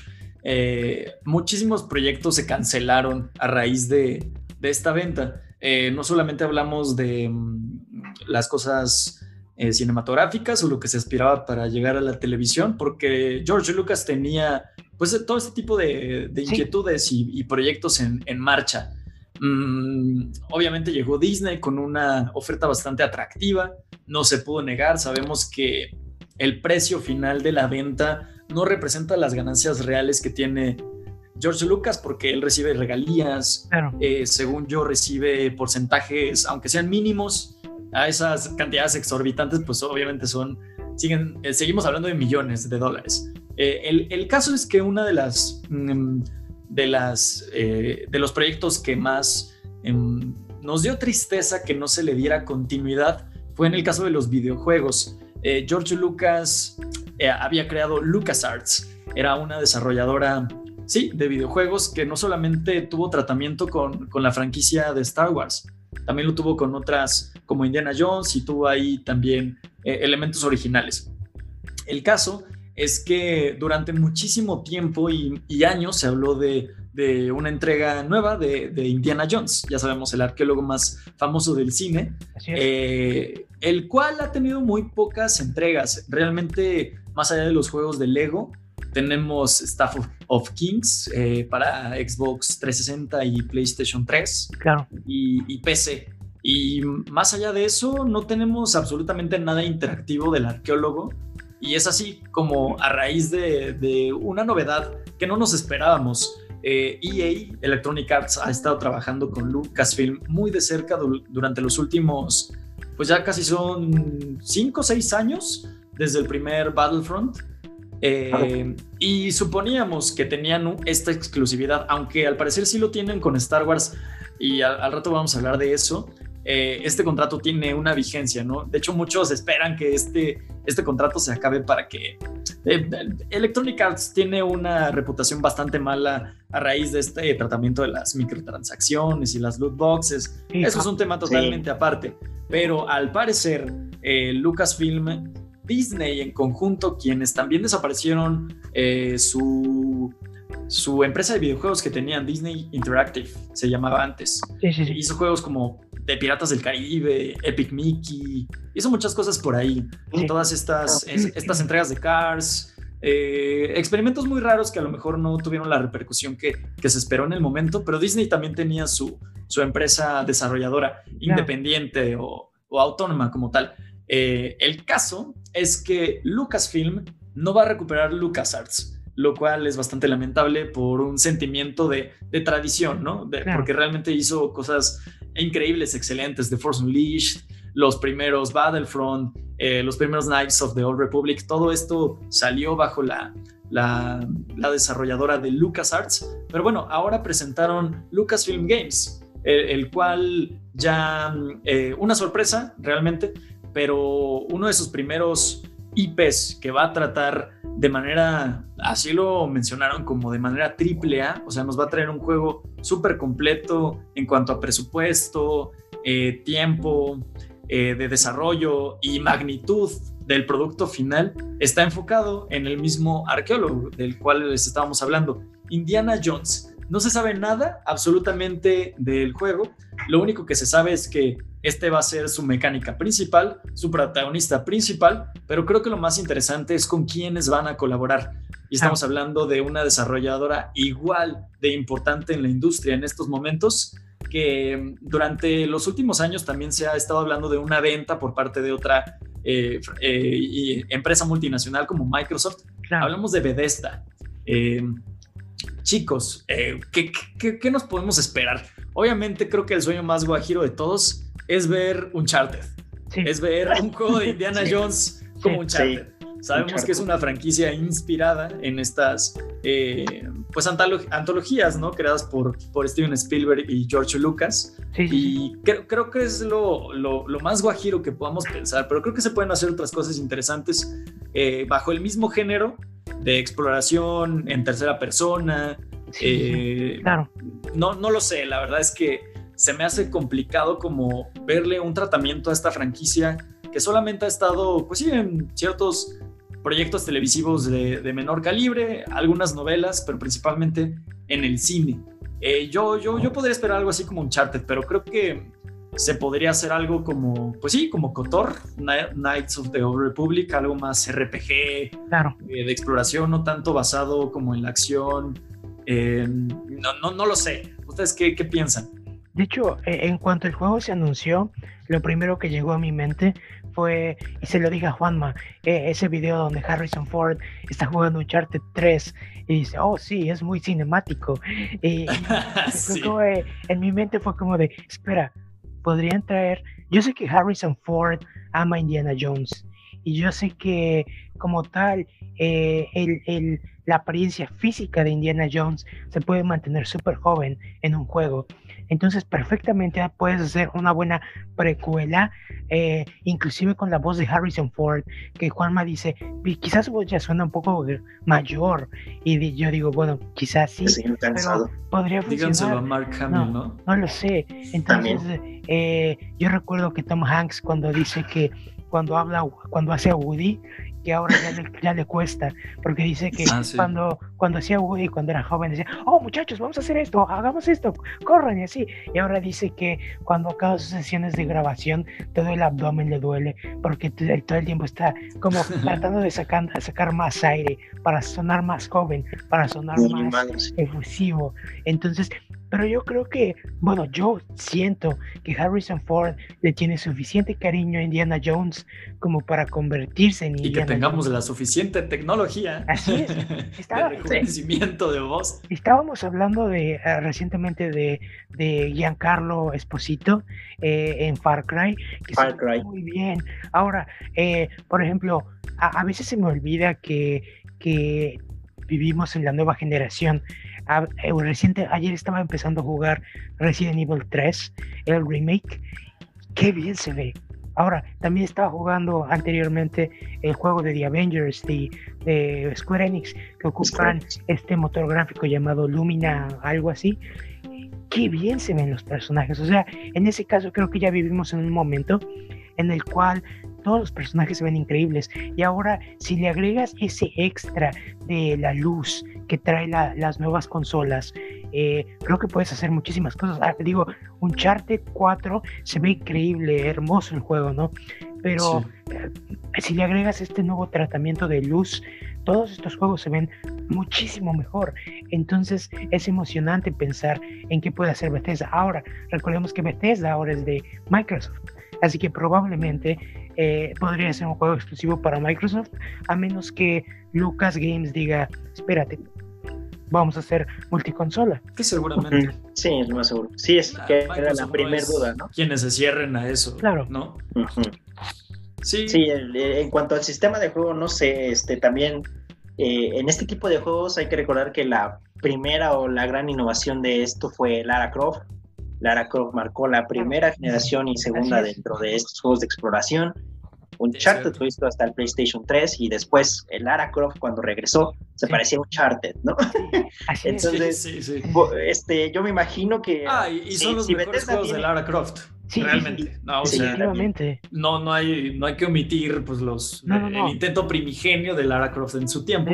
pero los mejores juegos son los últimos. De hecho, los, De hecho, los que se parecen a Uncharted. De hecho, justo como Uncharted, el mejor juego de Tomb Raider de los nuevos es el segundo, que es eh, eh, Rise of the Tomb Raider. Eh, y el tercero otra vez cayó un poquito en la historia de Uncharted, quiso ser muy cinemático y no, quizá no lo logró. Es que es difícil adecuar estas narrativas a algo totalmente diferente, algo más interactivo. Es, es muy complicado. aunque repito, las mecánicas y todo es perfecto. Es un juego sumamente divertido, muy bueno. Eh, la película con Alicia Vikander no le llega a los talones al primer juego de, de, Tomb Raider. Eh, Yo no la he visto es, todavía. Es, divertida, es divertida, pero el juego es serio. O sea, la película es divertida, agradable. el juego tiene una historia más compleja, más complicada. y eso es lo que se pierde un poco. Lo, eh, que, me, lo que me parece curioso, incluso de nuestra conversación, es cómo trasladamos de un eh, producto a otro. Sí. Si bien ahorita se está haciendo una, una película de Uncharted claro. y ya se hicieron varias de Lara Croft, ahora vamos al revés. O sea, de Indiana Jones del cine vamos a los videojuegos. Sí. Entonces creo, que eso es lo interesante. Sí, sí, Eh, se- seguramente va a ser un juego con esta naturaleza, ¿no? Muy a lo, a lo Tomb Raider, a lo Uncharted, quizá a lo Assassin's Creed, quizá a lo Prince of Persia.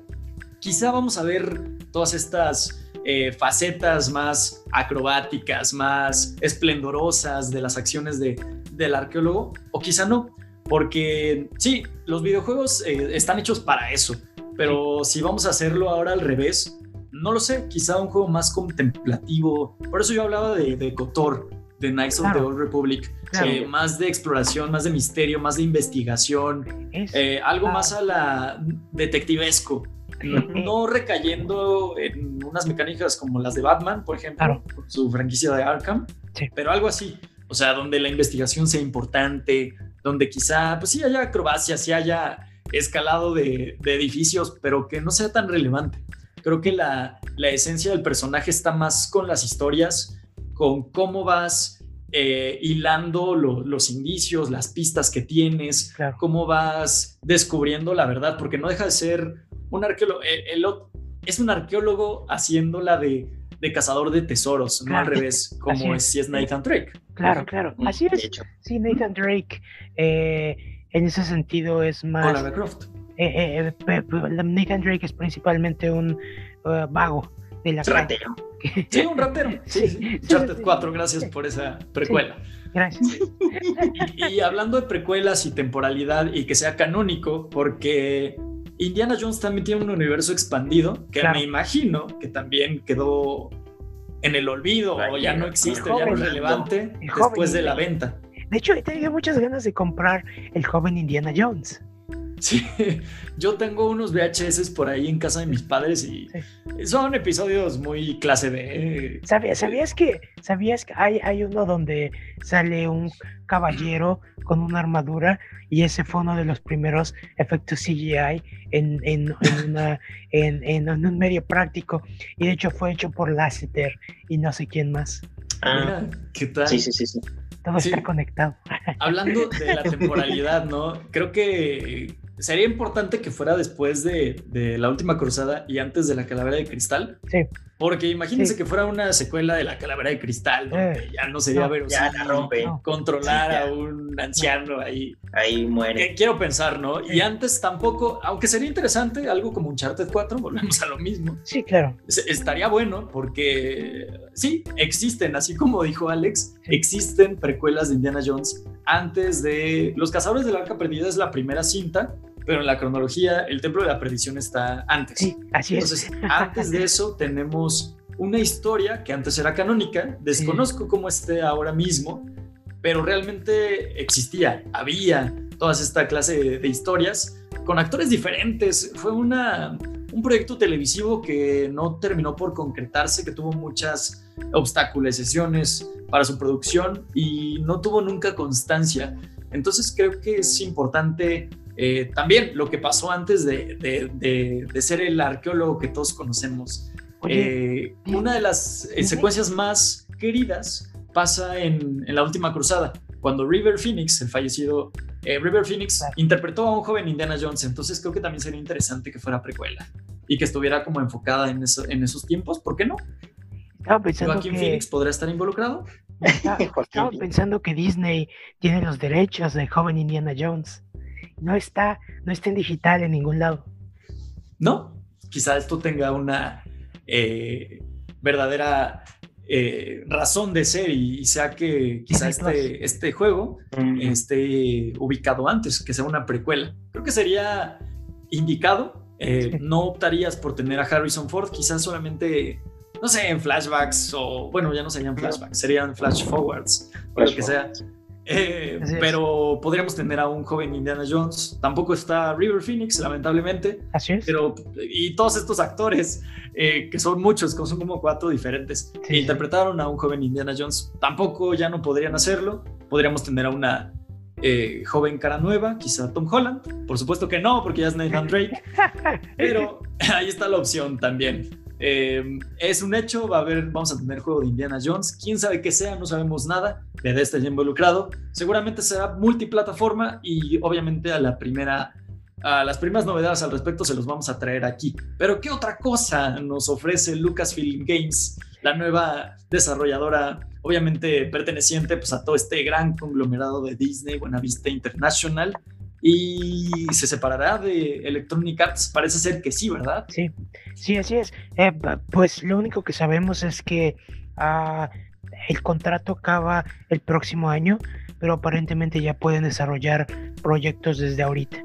Ah, Entonces, eh, aparentemente se van a juntar con Ubisoft para hacer un nuevo juego de mundo abierto de Star Wars, ¿no?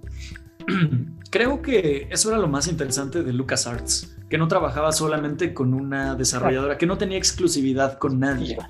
Y Electronic Arts no ha hecho un mal trabajo con Star Wars. Eh, Battlefront 2, sí, salió y era un poquito terrorífico, pero hoy en día es un juego súper completo, es un juego increíble. Claro, eh, Fallen Order, parches. Y decir, ¿no? También es un juego magnífico.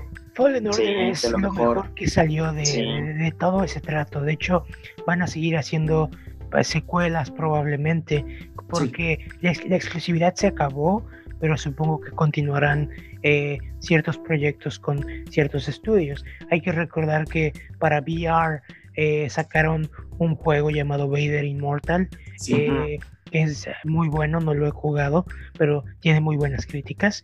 Y pues eso básicamente, hay que ver qué más nos espera en el futuro. Pues esta nueva alianza que está haciendo con, con Lucas. Y chicos, creo que llegamos al final de la sección. ¿Algo que quieran agregar? videojuegos. Mm, no se me ocurre. Parece que no. Vayamos a la tercera y última sección rápidamente. no se vayan, volvemos. Hay, hay, que crear el universo cinematográfico de los cazadores.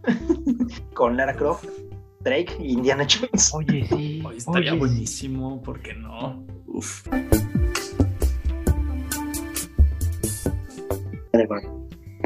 Y bienvenidos a la breve tercera sección, que como siempre se llama Todo va a estar bien.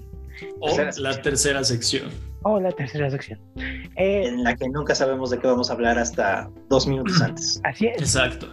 Y bueno. Así que si ustedes pensaban que siempre teníamos controlado el tema de la tercera sección, no. Es una mentira, muchachos. nunca lo hacemos. Toma vida propia.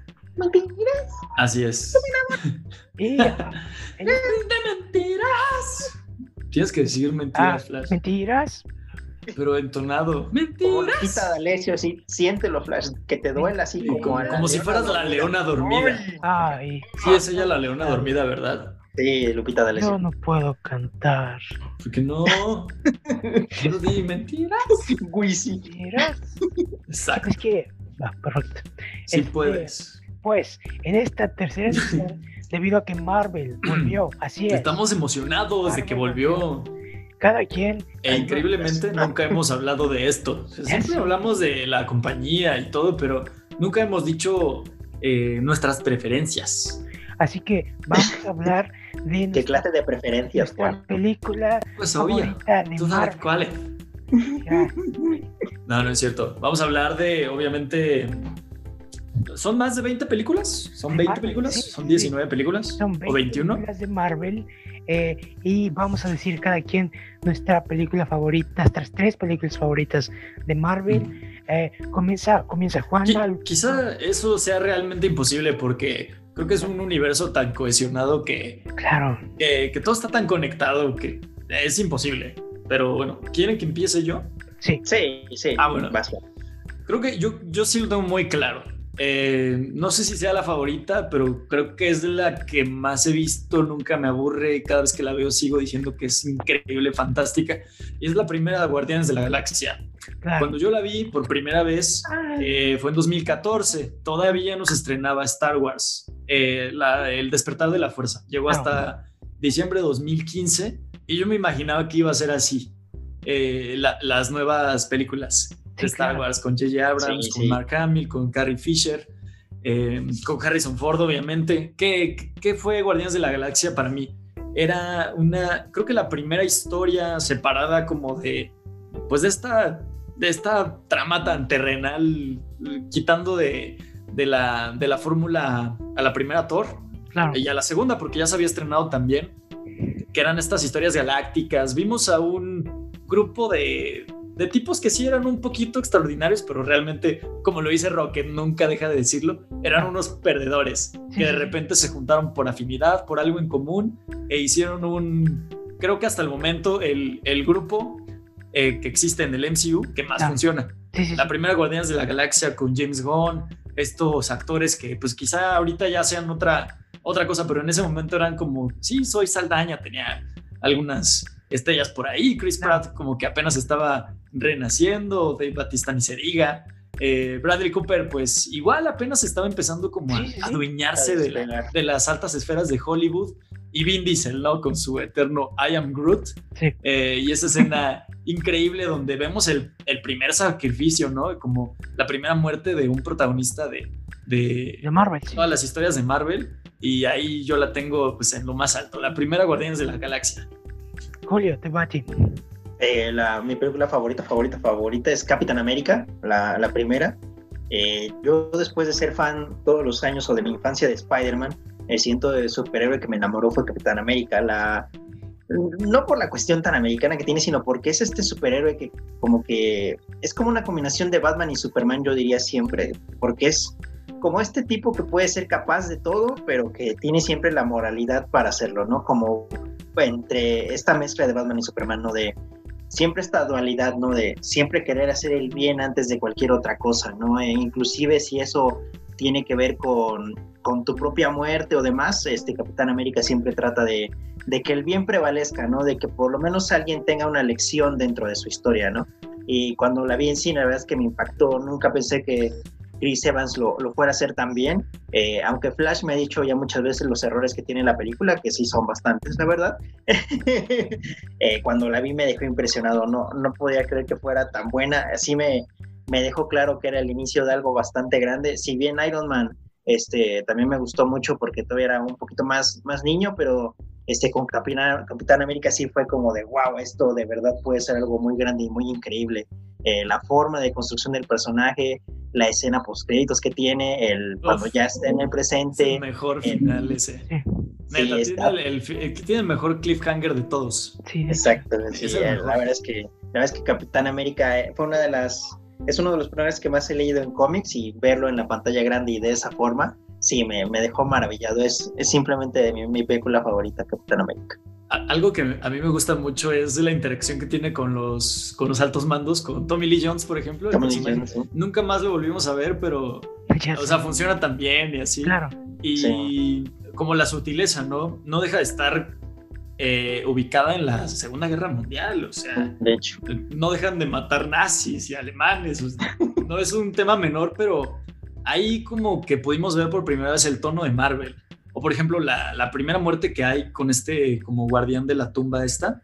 Eh, o sea, pasan cosas muy crudas. Realmente la, la, trama es muy adulta, pero está como ambientada con esta sutileza de Marvel.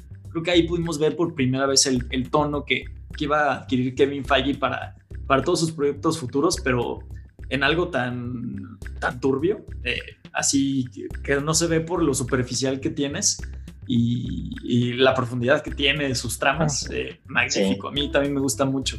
Aparte creo que no, también lamenté mucho que, que no volvieron a salir todos estos personajes. Claro, son personajes tan que, que, ves ahí tan irrelevantes. El chino vuelve a salir en Spider-Man Homecoming.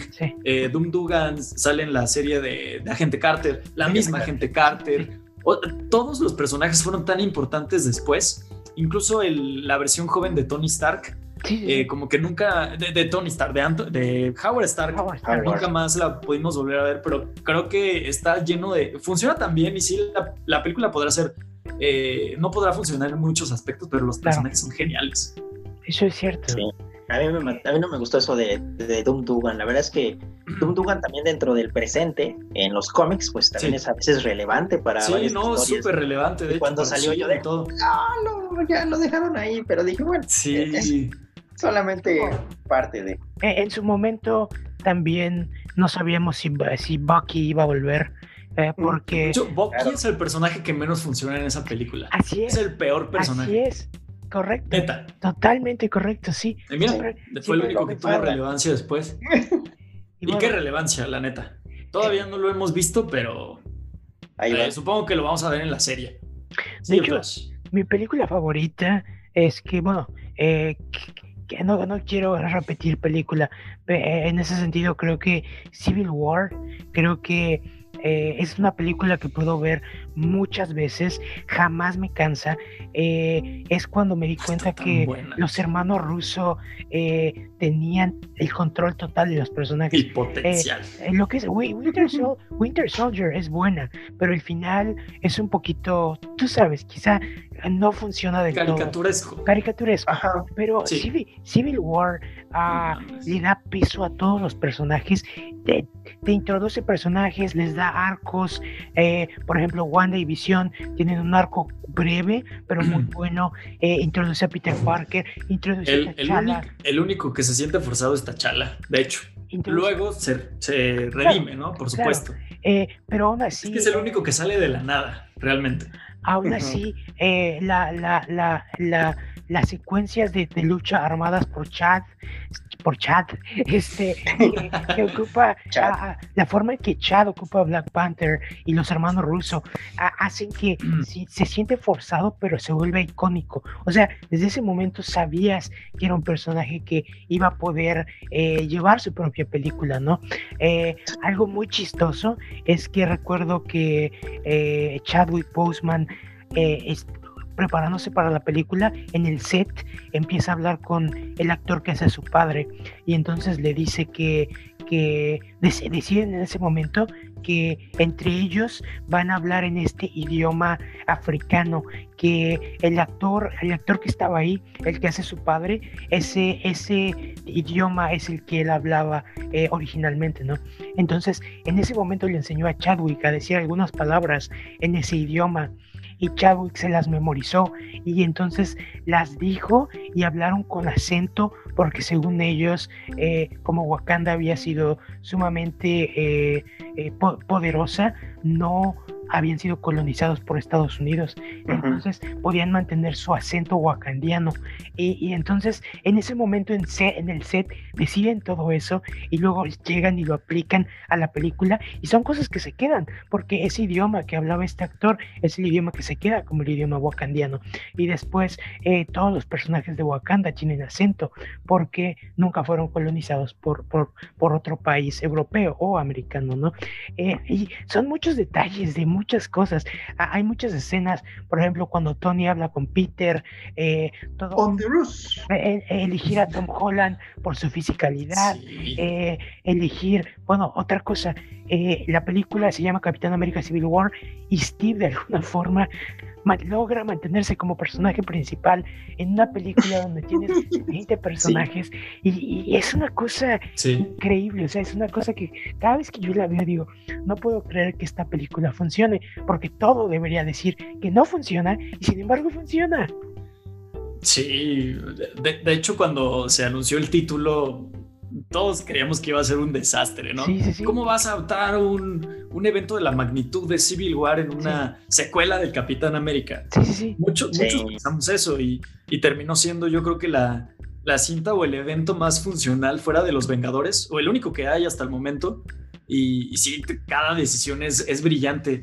La, la, adaptación de Civil War está tan bien realizada con tan pocos elementos o con los elementos tan limitados que tenía y obviamente nos iba a preparar pues, para lo que se venía, ¿no? Después ya con todas las, las cartas que, que podían ser jugadas y, brillante, a mí también me encanta, me encanta Civil War. Mm, vamos con la segunda. Eh, no, no sé si...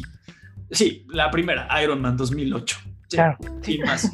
John Favreau, John Favreau, el primer eh, si bien no era el primer ni el segundo Vengador, porque esos fueron Capitana Marvel y Capitán América hace muchísimos años, y Hank Pym por ahí debajo de las sombras que se enemistó con Shield.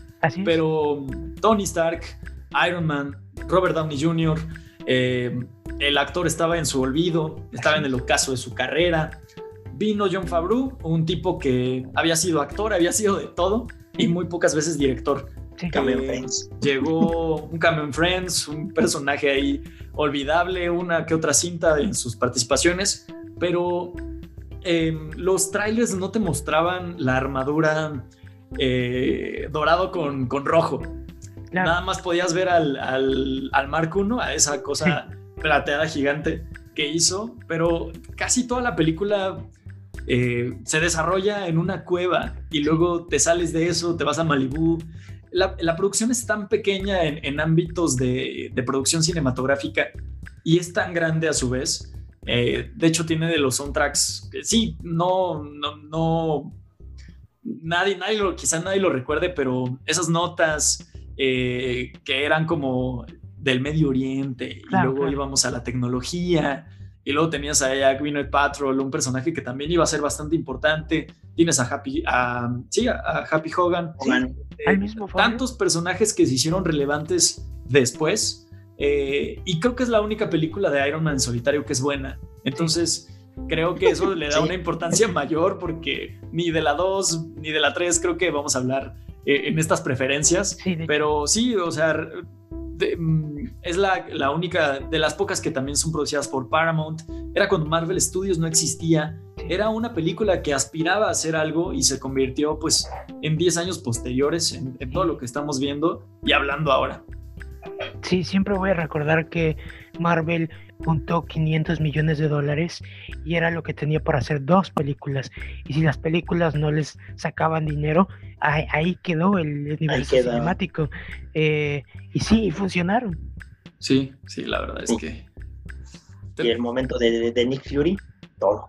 Sí, era como, aquí no nos estamos yendo con, con implicitudes, ¿no? O sea, yo te lo voy a decir directo, la iniciativa Vengadores, así. Esto es a lo que aspiro y creo que le dio una importancia a las escenas postcréditos que hoy en día ninguna franquicia importante eh, carece de ellas. Ah, ya. Eh. si sigo yo con la segunda, mi segunda favorita es Spider-Man. El regreso del arácnido es eh, pues algo que me, entusiasmó demasiado. Ya era con Tom Holland, como decíamos en en Civil War se encargan perfectamente de introducirlo sin hacer mayor este, bulla.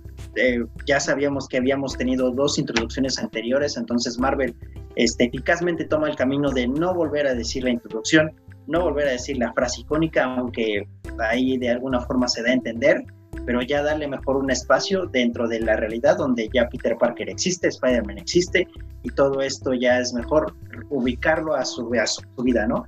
En los cómics una parte muy importante de él es, la figura adolescente, ¿no? Eh, creo que es la mejor parte de sus cómics, si bien en la actualidad han buscado que Spider-Man tome un lugar como de Iron Man o que desarrolle por fin su inteligencia y veamos que es un superhéroe que inclusive sería capaz de, este, de salvar a todo el mundo, eh, eh, su, su, base es la vida adolescente, no poner a este chico en conflicto, que tiene dudas sobre la vida, que no sabe qué va a hacer con él y que de pronto tiene una responsabilidad muy grande con, a recibir poderes, ¿no? Y creo que Marvel juega muy bien con eso, lo pone en un contexto que es escolar, eh, el que se llame Fram, este, este, bueno, de regreso a casa, o como, como sea el título, ya no me acuerdo muy bien cómo es, eh, ah, la verdad es que sí, sí me encanta demasiado y Spider-Man como mi personaje favorito, verlo de nuevo reintroducido por fin con todas estas figuras que ya tenía Marvel construidas, pues es, fue un momento bastante mágico.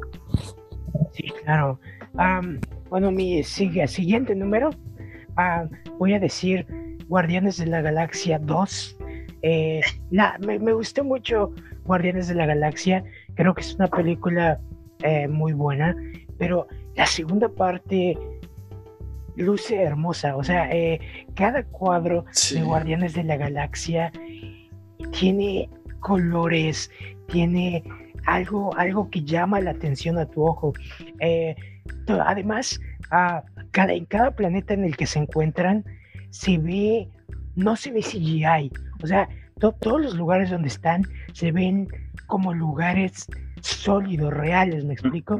Sí, ah, orgánicos. Eh, este, recuerdo cuando se pelean Nebula y, y, y, Zoe Saldaña en, en este planeta eh, eh, como con pasto, que es como un campo, y dices, Dios santo, ¿de dónde James Gunn sacó este lugar? Obviamente eh, tiene que ver un poco la mezcla de colores, un poco los efectos. Sí sabemos de dónde también. También, sí, obviamente, también. pero bueno, el punto es que, eh, por ejemplo, eh, desde que nos introducen con estos seres dorados que siguen saliendo en la película.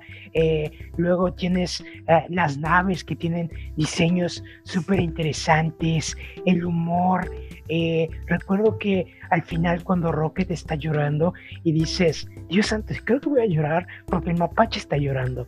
Y es una cosa que hay un gran balance que James Gunn logra en esta segunda parte y eh, después de esta parte... El funeral de John Doe es lo máximo.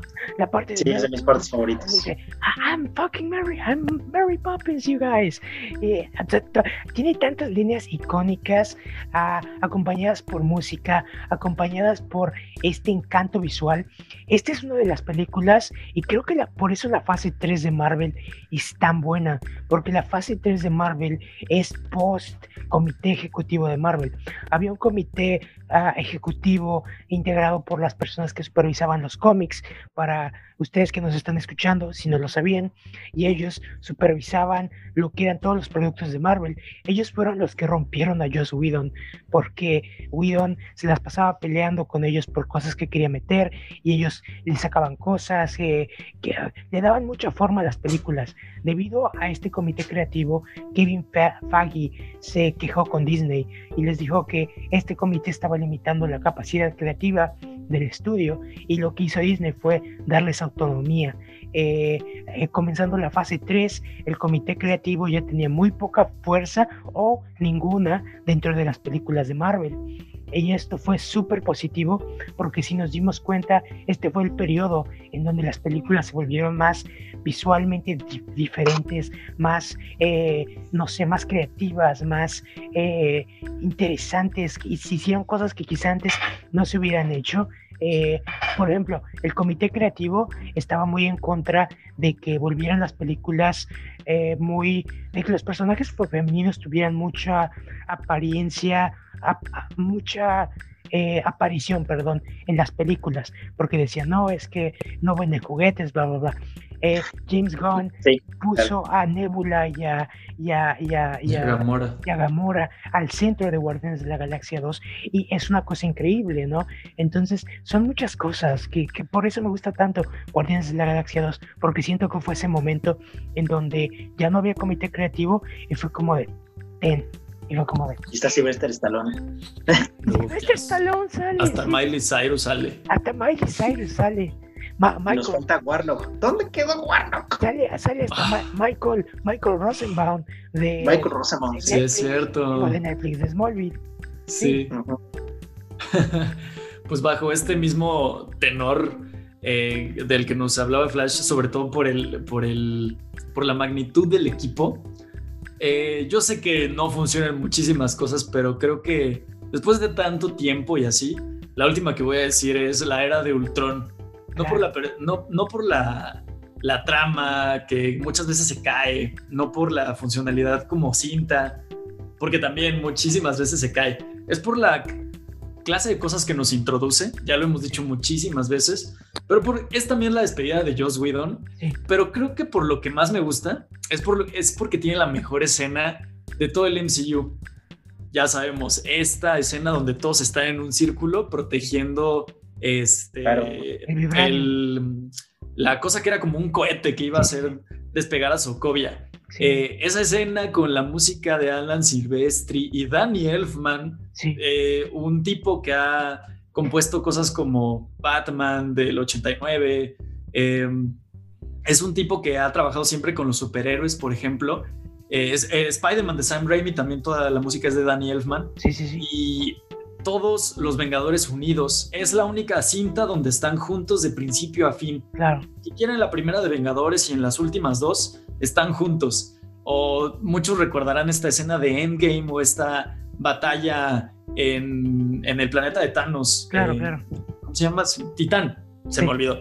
Eh, es la única cinta donde los vemos interactuar a todos juntos. Sí. Thor se pierde media película. Sí, los otros eran villanos, el otro 70% de la misma. Eh, y los otros se pelean a cada rato también, pero es la única donde vemos a los Vengadores humanos. De hecho, esta, esta pequeña escena del taco en Endgame eh, donde los vemos humanos, donde los vemos discutir o ven borracho a Thor. Sí. o, ah, platicando de, que les hable de la gema de la realidad. O sea, todas esas, todos esos momentos están presentes en el área de Ultron. Todos intentando levantar el Mjolnir. Claro. Eh, en la fiesta. Eh, escuchando a Robbie haciendo malos chistes. En el rancho. Actuando con Stan Lee. En el rancho. Viendo la familia de Clint todas esas cosas hacen a los Vengadores humanos, que creo que es lo que siempre hemos dicho, además de Whedon de Marvel, que los superhéroes de Marvel son humanos, los de DC son dioses. Y ahí es la mejor película para, para, para notarlo. Claro. Yo me quedo con la de Tron ahora que mencionabas, eh, bueno, en el principio del programa de Scarlet Witch, es curioso que ya todas las partes que ella les hizo ver a todos ya se volvieron películas. El Ragnarok con Thor, el baile de Capitán América que aparece al final de Endgame, eh, Black Widow ve su pasado. Tony muriendo, viéndolos a todos morir, y al revés. Tony muriendo, sí. Todos los pasajes que les hace ver Scarlet Witch, una vez que salga Black Widow la película, se van a cumplir todos. No puede ser. Es Exacto. Y al único que no embrujó fue a, a Hawkeye. Y vamos a ver algo de eso en la serie también. Mm. Sí, exacto. Sí, me, encanta. Sin saber que le hizo ver a Hulk, ¿verdad? Porque eso sí es lo único que hace ver. Sí. Lo hizo, eh, se enojó por el taco seguramente. le, hizo ver, le hizo ver el taco del futuro. ah, yo tengo dudas con la, con la última.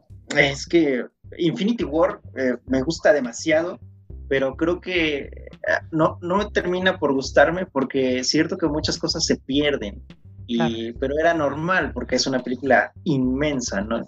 Eh, eh, desde que inicia y vi que Loki termina por, bueno, no termina por desaparecer tan pronto y que sea Thanos el que lo mata en ese momento, ya dije, ay, siento que este va a ser como el camino, ¿no? De demasiados superhéroes, va a ser que muchos tengan momentos este, fugaces, pero que sean así también intensos, ¿no? Entonces también no, no termina por, por gustarme tanto Infinity War y además porque es la favorita de, de muchos, pero por el final, ¿no? El, hecho de que por fin pierdan, de que veamos la realidad de, después de ellos, ¿no? Y creo que también me quedaría con Capitán América 2, porque es como esta película que también ah, termina por salirse un, poco de... que termina salirse de, de la cuestión de superhéroes también un poco más, que trae de regreso a Bucky, que lo convierte en un villano increíble. no, no hay pérdida de la película, ¿no? termina por ser un thriller de acción muy fuerte y muy, muy bueno. piensas en los mejores villanos de Marvel, nadie piensa en el Soldado del Invierno y lo es. la neta. Bucky está ahí. Y creo que si le quitaras los personajes Marvel o si la hicieras una película ah, aparte, creo que funciona perfecto, ¿no? No, no necesita de, poderes, de superpoderes, de, de, grandes este, figuras para funcionar. Es más una película de, de investigación, de, de, este, de encontrarte con el pasado como lo hace Capitán América y creo que eso también lo hace muy disfrutable. Entonces, estaría yo entre esas dos como la tercera mejor. A mí me encanta porque es la única donde vemos de, lo que es capaz Nick Fury. Esperemos que en la serie Secret Invasion pues pueda hacer un poquito más de esto, pero es la única donde lo vemos pelear. hay una temporada en los cómics donde Nick Fury es el protagonista de sus propias historias. Y vemos esta secuencia en el carro. Sí. Es brutal. O sea, es él solo contra Hydra. Sí. Eh, o sea, ni el Capitán América. Bueno, sí lo hace, ¿no? Pero vemos a este Samuel L. Jackson eh, totalmente regresando a sus, a sus orígenes en la acción. Sí, sí, sí. Sí, bueno, y la escena del elevador, ya que la mencionas, esa también es icónica. Es icónica. que este, antes de empezar esto, tiene que salirse y ya después se convierte en el Ya sé. Bueno, creo que me toca a mí. Y pues, escogí puras de la fase 3, pero es que siento que es la que es más, ah, más eh, liberal. Eh, eh, escogí Thor Ragnarok. realmente creo que cuando dijeron que Taika Waititi iba a ser la tercera película de Thor, lo primero que pensé fue, va a funcionar porque porque directores anteriormente han intentado poner comedia en Thor, pero nunca lo han logrado hacer debido a que pues quizá el comité creativo también los manteniendo un poco controlados. Eh, perdón, recordé en, el, en la primera de Thor cuando llega a la tienda de mascotas y dice, denme un caballo. Así es. Este, básicamente, pues, eso es lo que a lo que iba la franquicia, yo siento. Ah, muchos dicen que las películas de Thor las primeras dos son de lo peor del MCU. A mí me gustan mucho. Ay, yo también ah, soy muy fan. Estuve a punto de ponerlas, de hecho. Sí, de hecho, yo también lo pensé. La primera de Thor te lleva este a Asgard, aunque muchos lo que, lo que dice Julio es cierto, o sea, como, que todos saben las obvias, ¿no? Ah, Infinity War, la chingada. La primera de los Vengadores, pero como, que estas, em, estas que todos dejan en, las listas de más abajo, claro. las ves y les intentas encontrar las cosas que funcionan y funcionan muy bien. Sí, De hecho, e, eso es eh, gracias a Kevin Feige, porque él ha sido el arquitecto detrás de todas las películas. Y bueno, regresando a Thor, Ragnarok. Hay muchas cosas con las que Taika Waititi se sale que nadie jamás se hubiera salido con la suya. Eh, jamás. Siempre me acuerdo hay muchas cosas que siempre recuerdo de esa película, pero una de ellas es cuando Thor cuenta la historia de la serpiente y se convirtió en una serpiente y entonces eh, me golpeé y dije, ah, o sea, e-, esas cosas como tontas, ridículas, que no deberían, no deberían caber en una película de 200 millones de dólares. Y sin embargo, Taika Waititi lo hizo y se sale con la suya y dice, ja.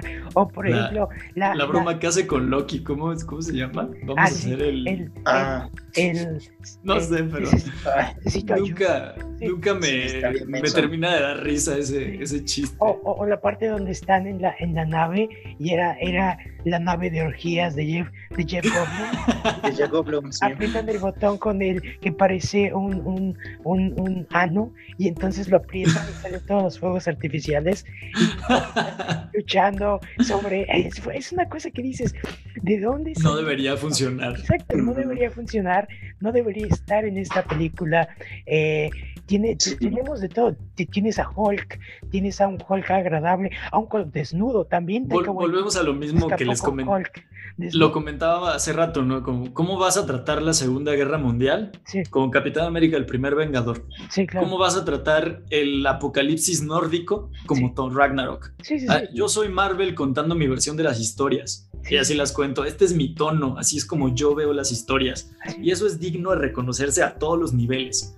Muchos no les gusta Thor Ragnarok por eso, ¿no? Porque es el ocaso de la civilización escandinava, ¿no? ¿Cómo lo vas a tratar como un chiste, Taika Waititi? Tú eres, tú eres este, neozelandés, tú no sabes del Ragnarok y así, pero, o sea, son historias, son, eh, que sí, son para entretenerse, pero si funcionan bien alrededor de todo este universo que has creado a lo largo de 10 años, es digno de reconocerse así. Sin embargo, en Thor Ragnarok los personajes tienen un crecimiento enorme, ¿no? Thor aprende que Asgard no es el pueblo, sino la, no es, no es eh, los edificios. El, planeta, sino la gente, el pueblo. Al, final no pelea al villano. Como los vikingos, realmente. Sí, no se pelea con el villano, sino deja que Hela y el villano se peleen mientras ellos se van. O sea, es una cosa súper interesante. Es una muy buena película. No por nada Waititi estuvo, ganó el Oscar a Mejor Guión el año pasado. Sí, sí, un tipo que llegó a Disney para quedarse. Aparte, eh, Thor Ragnarok fue como algo que no sabía el estudio bien cómo iba a funcionar. Pero pues ahorita Taika Waititi es de los tipos más solicitados de la industria y, y, fue un, verdadero acierto, ¿no? Que lo trajeran y que te dieran esta gran cinta. Divertida, emocionante. Eh, sí, tal vez muy payasa en ciertos momentos, pero disfrutable, que esa, para eso vemos películas, demonios, para separarnos de nuestras tristes vidas. Así es. Thor Ragnarok es de las más disfrutables de ver. Sí. sí, a, mí esto me da gracia cómo hace lo de Ela cuando está viendo los, los trofeos de los asgardianos y tira el guantelete de, sí. ah, es falso. es falso, sí. Qué forma tan maravillosa de romper con, con algo que estaba ahí que, tú decías, ah, a lo mejor Thor va, va a venir a solucionar todo porque ahí ¿Cómo tiene otro guante. A ver, pinche Marvel, ¿cómo lo Ahí tiene otro guante, van a ganar. Ela, es falso. así, así. Es Taika Waititi. Esperemos que Thor Love and Thunder sea la mitad de buena que. Así es. Es complicado y, y, también va a tratar un tema igual de sensible, entonces vamos a ver cómo lo hace. Sí, y que también se ve con demasiados elementos como para poner en una película, pero a ver. Sí, vamos, vamos a ver qué tal sale. Pues Marvel volvió con WandaVision, por favor, véanla. Estas son, esta es nuestra lista de, de favoritas abandonadas, vamos a llamarlo así, ¿no? Obviamente no podíamos dejar de lado pues los eventos, ¿no? Claro. Infinity War, Endgame, increíbles, podrían ser las favoritas de cualquiera, pero creo que estas eh, películas representan bien pues como a las olvidadas o a las que tienen menos reflectores. Claro. Eh, porque significan algo especial para nosotros. Sí. Pero bueno, así muchachos, este fue el programa número 35. Muchas gracias por acompañarnos. Vean WandaVision, de verdad, véanla. Es este un experimento increíble. Sí, definitivamente. Eh, vamos a hablar más de esto las próximas semanas, obviamente, cuando se estrene el tercer y los capítulos tercer. posteriores. Pero mientras vean Marvel, está todo en Disney Plus de manera legal, excepto la de Hulk de Edward Norton. Todo va a estar. Se habla de que Liv Tyler va a volver, se habla Ah, de que. sí. Bueno, Sí, Tim Roth este, ya está confirmado. Ajá, Tim Roth. Este, el otro que era el villano, que era como el señor azul, ¿se acuerdan? También se habla de que va a volver. Sí. Claro. Este, y pues ahí vamos a tener un buen de cosas. Muchachos, ha sido un placer para nosotros estar una semana más con ustedes. ¿Algo más que quieran agregar? Todo va a estar Eh, bien. Cuídense. ah, Exactamente. usen máscara. Eh, eh, vacúnense si ya se pueden vacunar. Eh, que no, no creo porque es primero va la gente mayor, pero cuando Sí. les toque, Con tu voz hazles creer que eres mayor, Flash. este, ah, no puedo. Tengo 60 años. Tú ya podrías, hermano. Ah, no, ¿verdad? Es una expresión jovial. Ah, ya sé. Pero bueno, muchas Les gracias. dices, recorcholis, así Este fue que el programa número 35 y nos vemos la próxima. Ah, y Iron Man 3 está bonito su inicio, porque es con la canción de Blue y ya. A, a mí me gusta, a mí me gusta Los demás se imitan. You're blue and diamonds on in the story. Nos vemos. Wonder Woman 84 es Iron Man 3. Uh, Adiós. Hasta la próxima semana. me gustan los dos. ya sabía.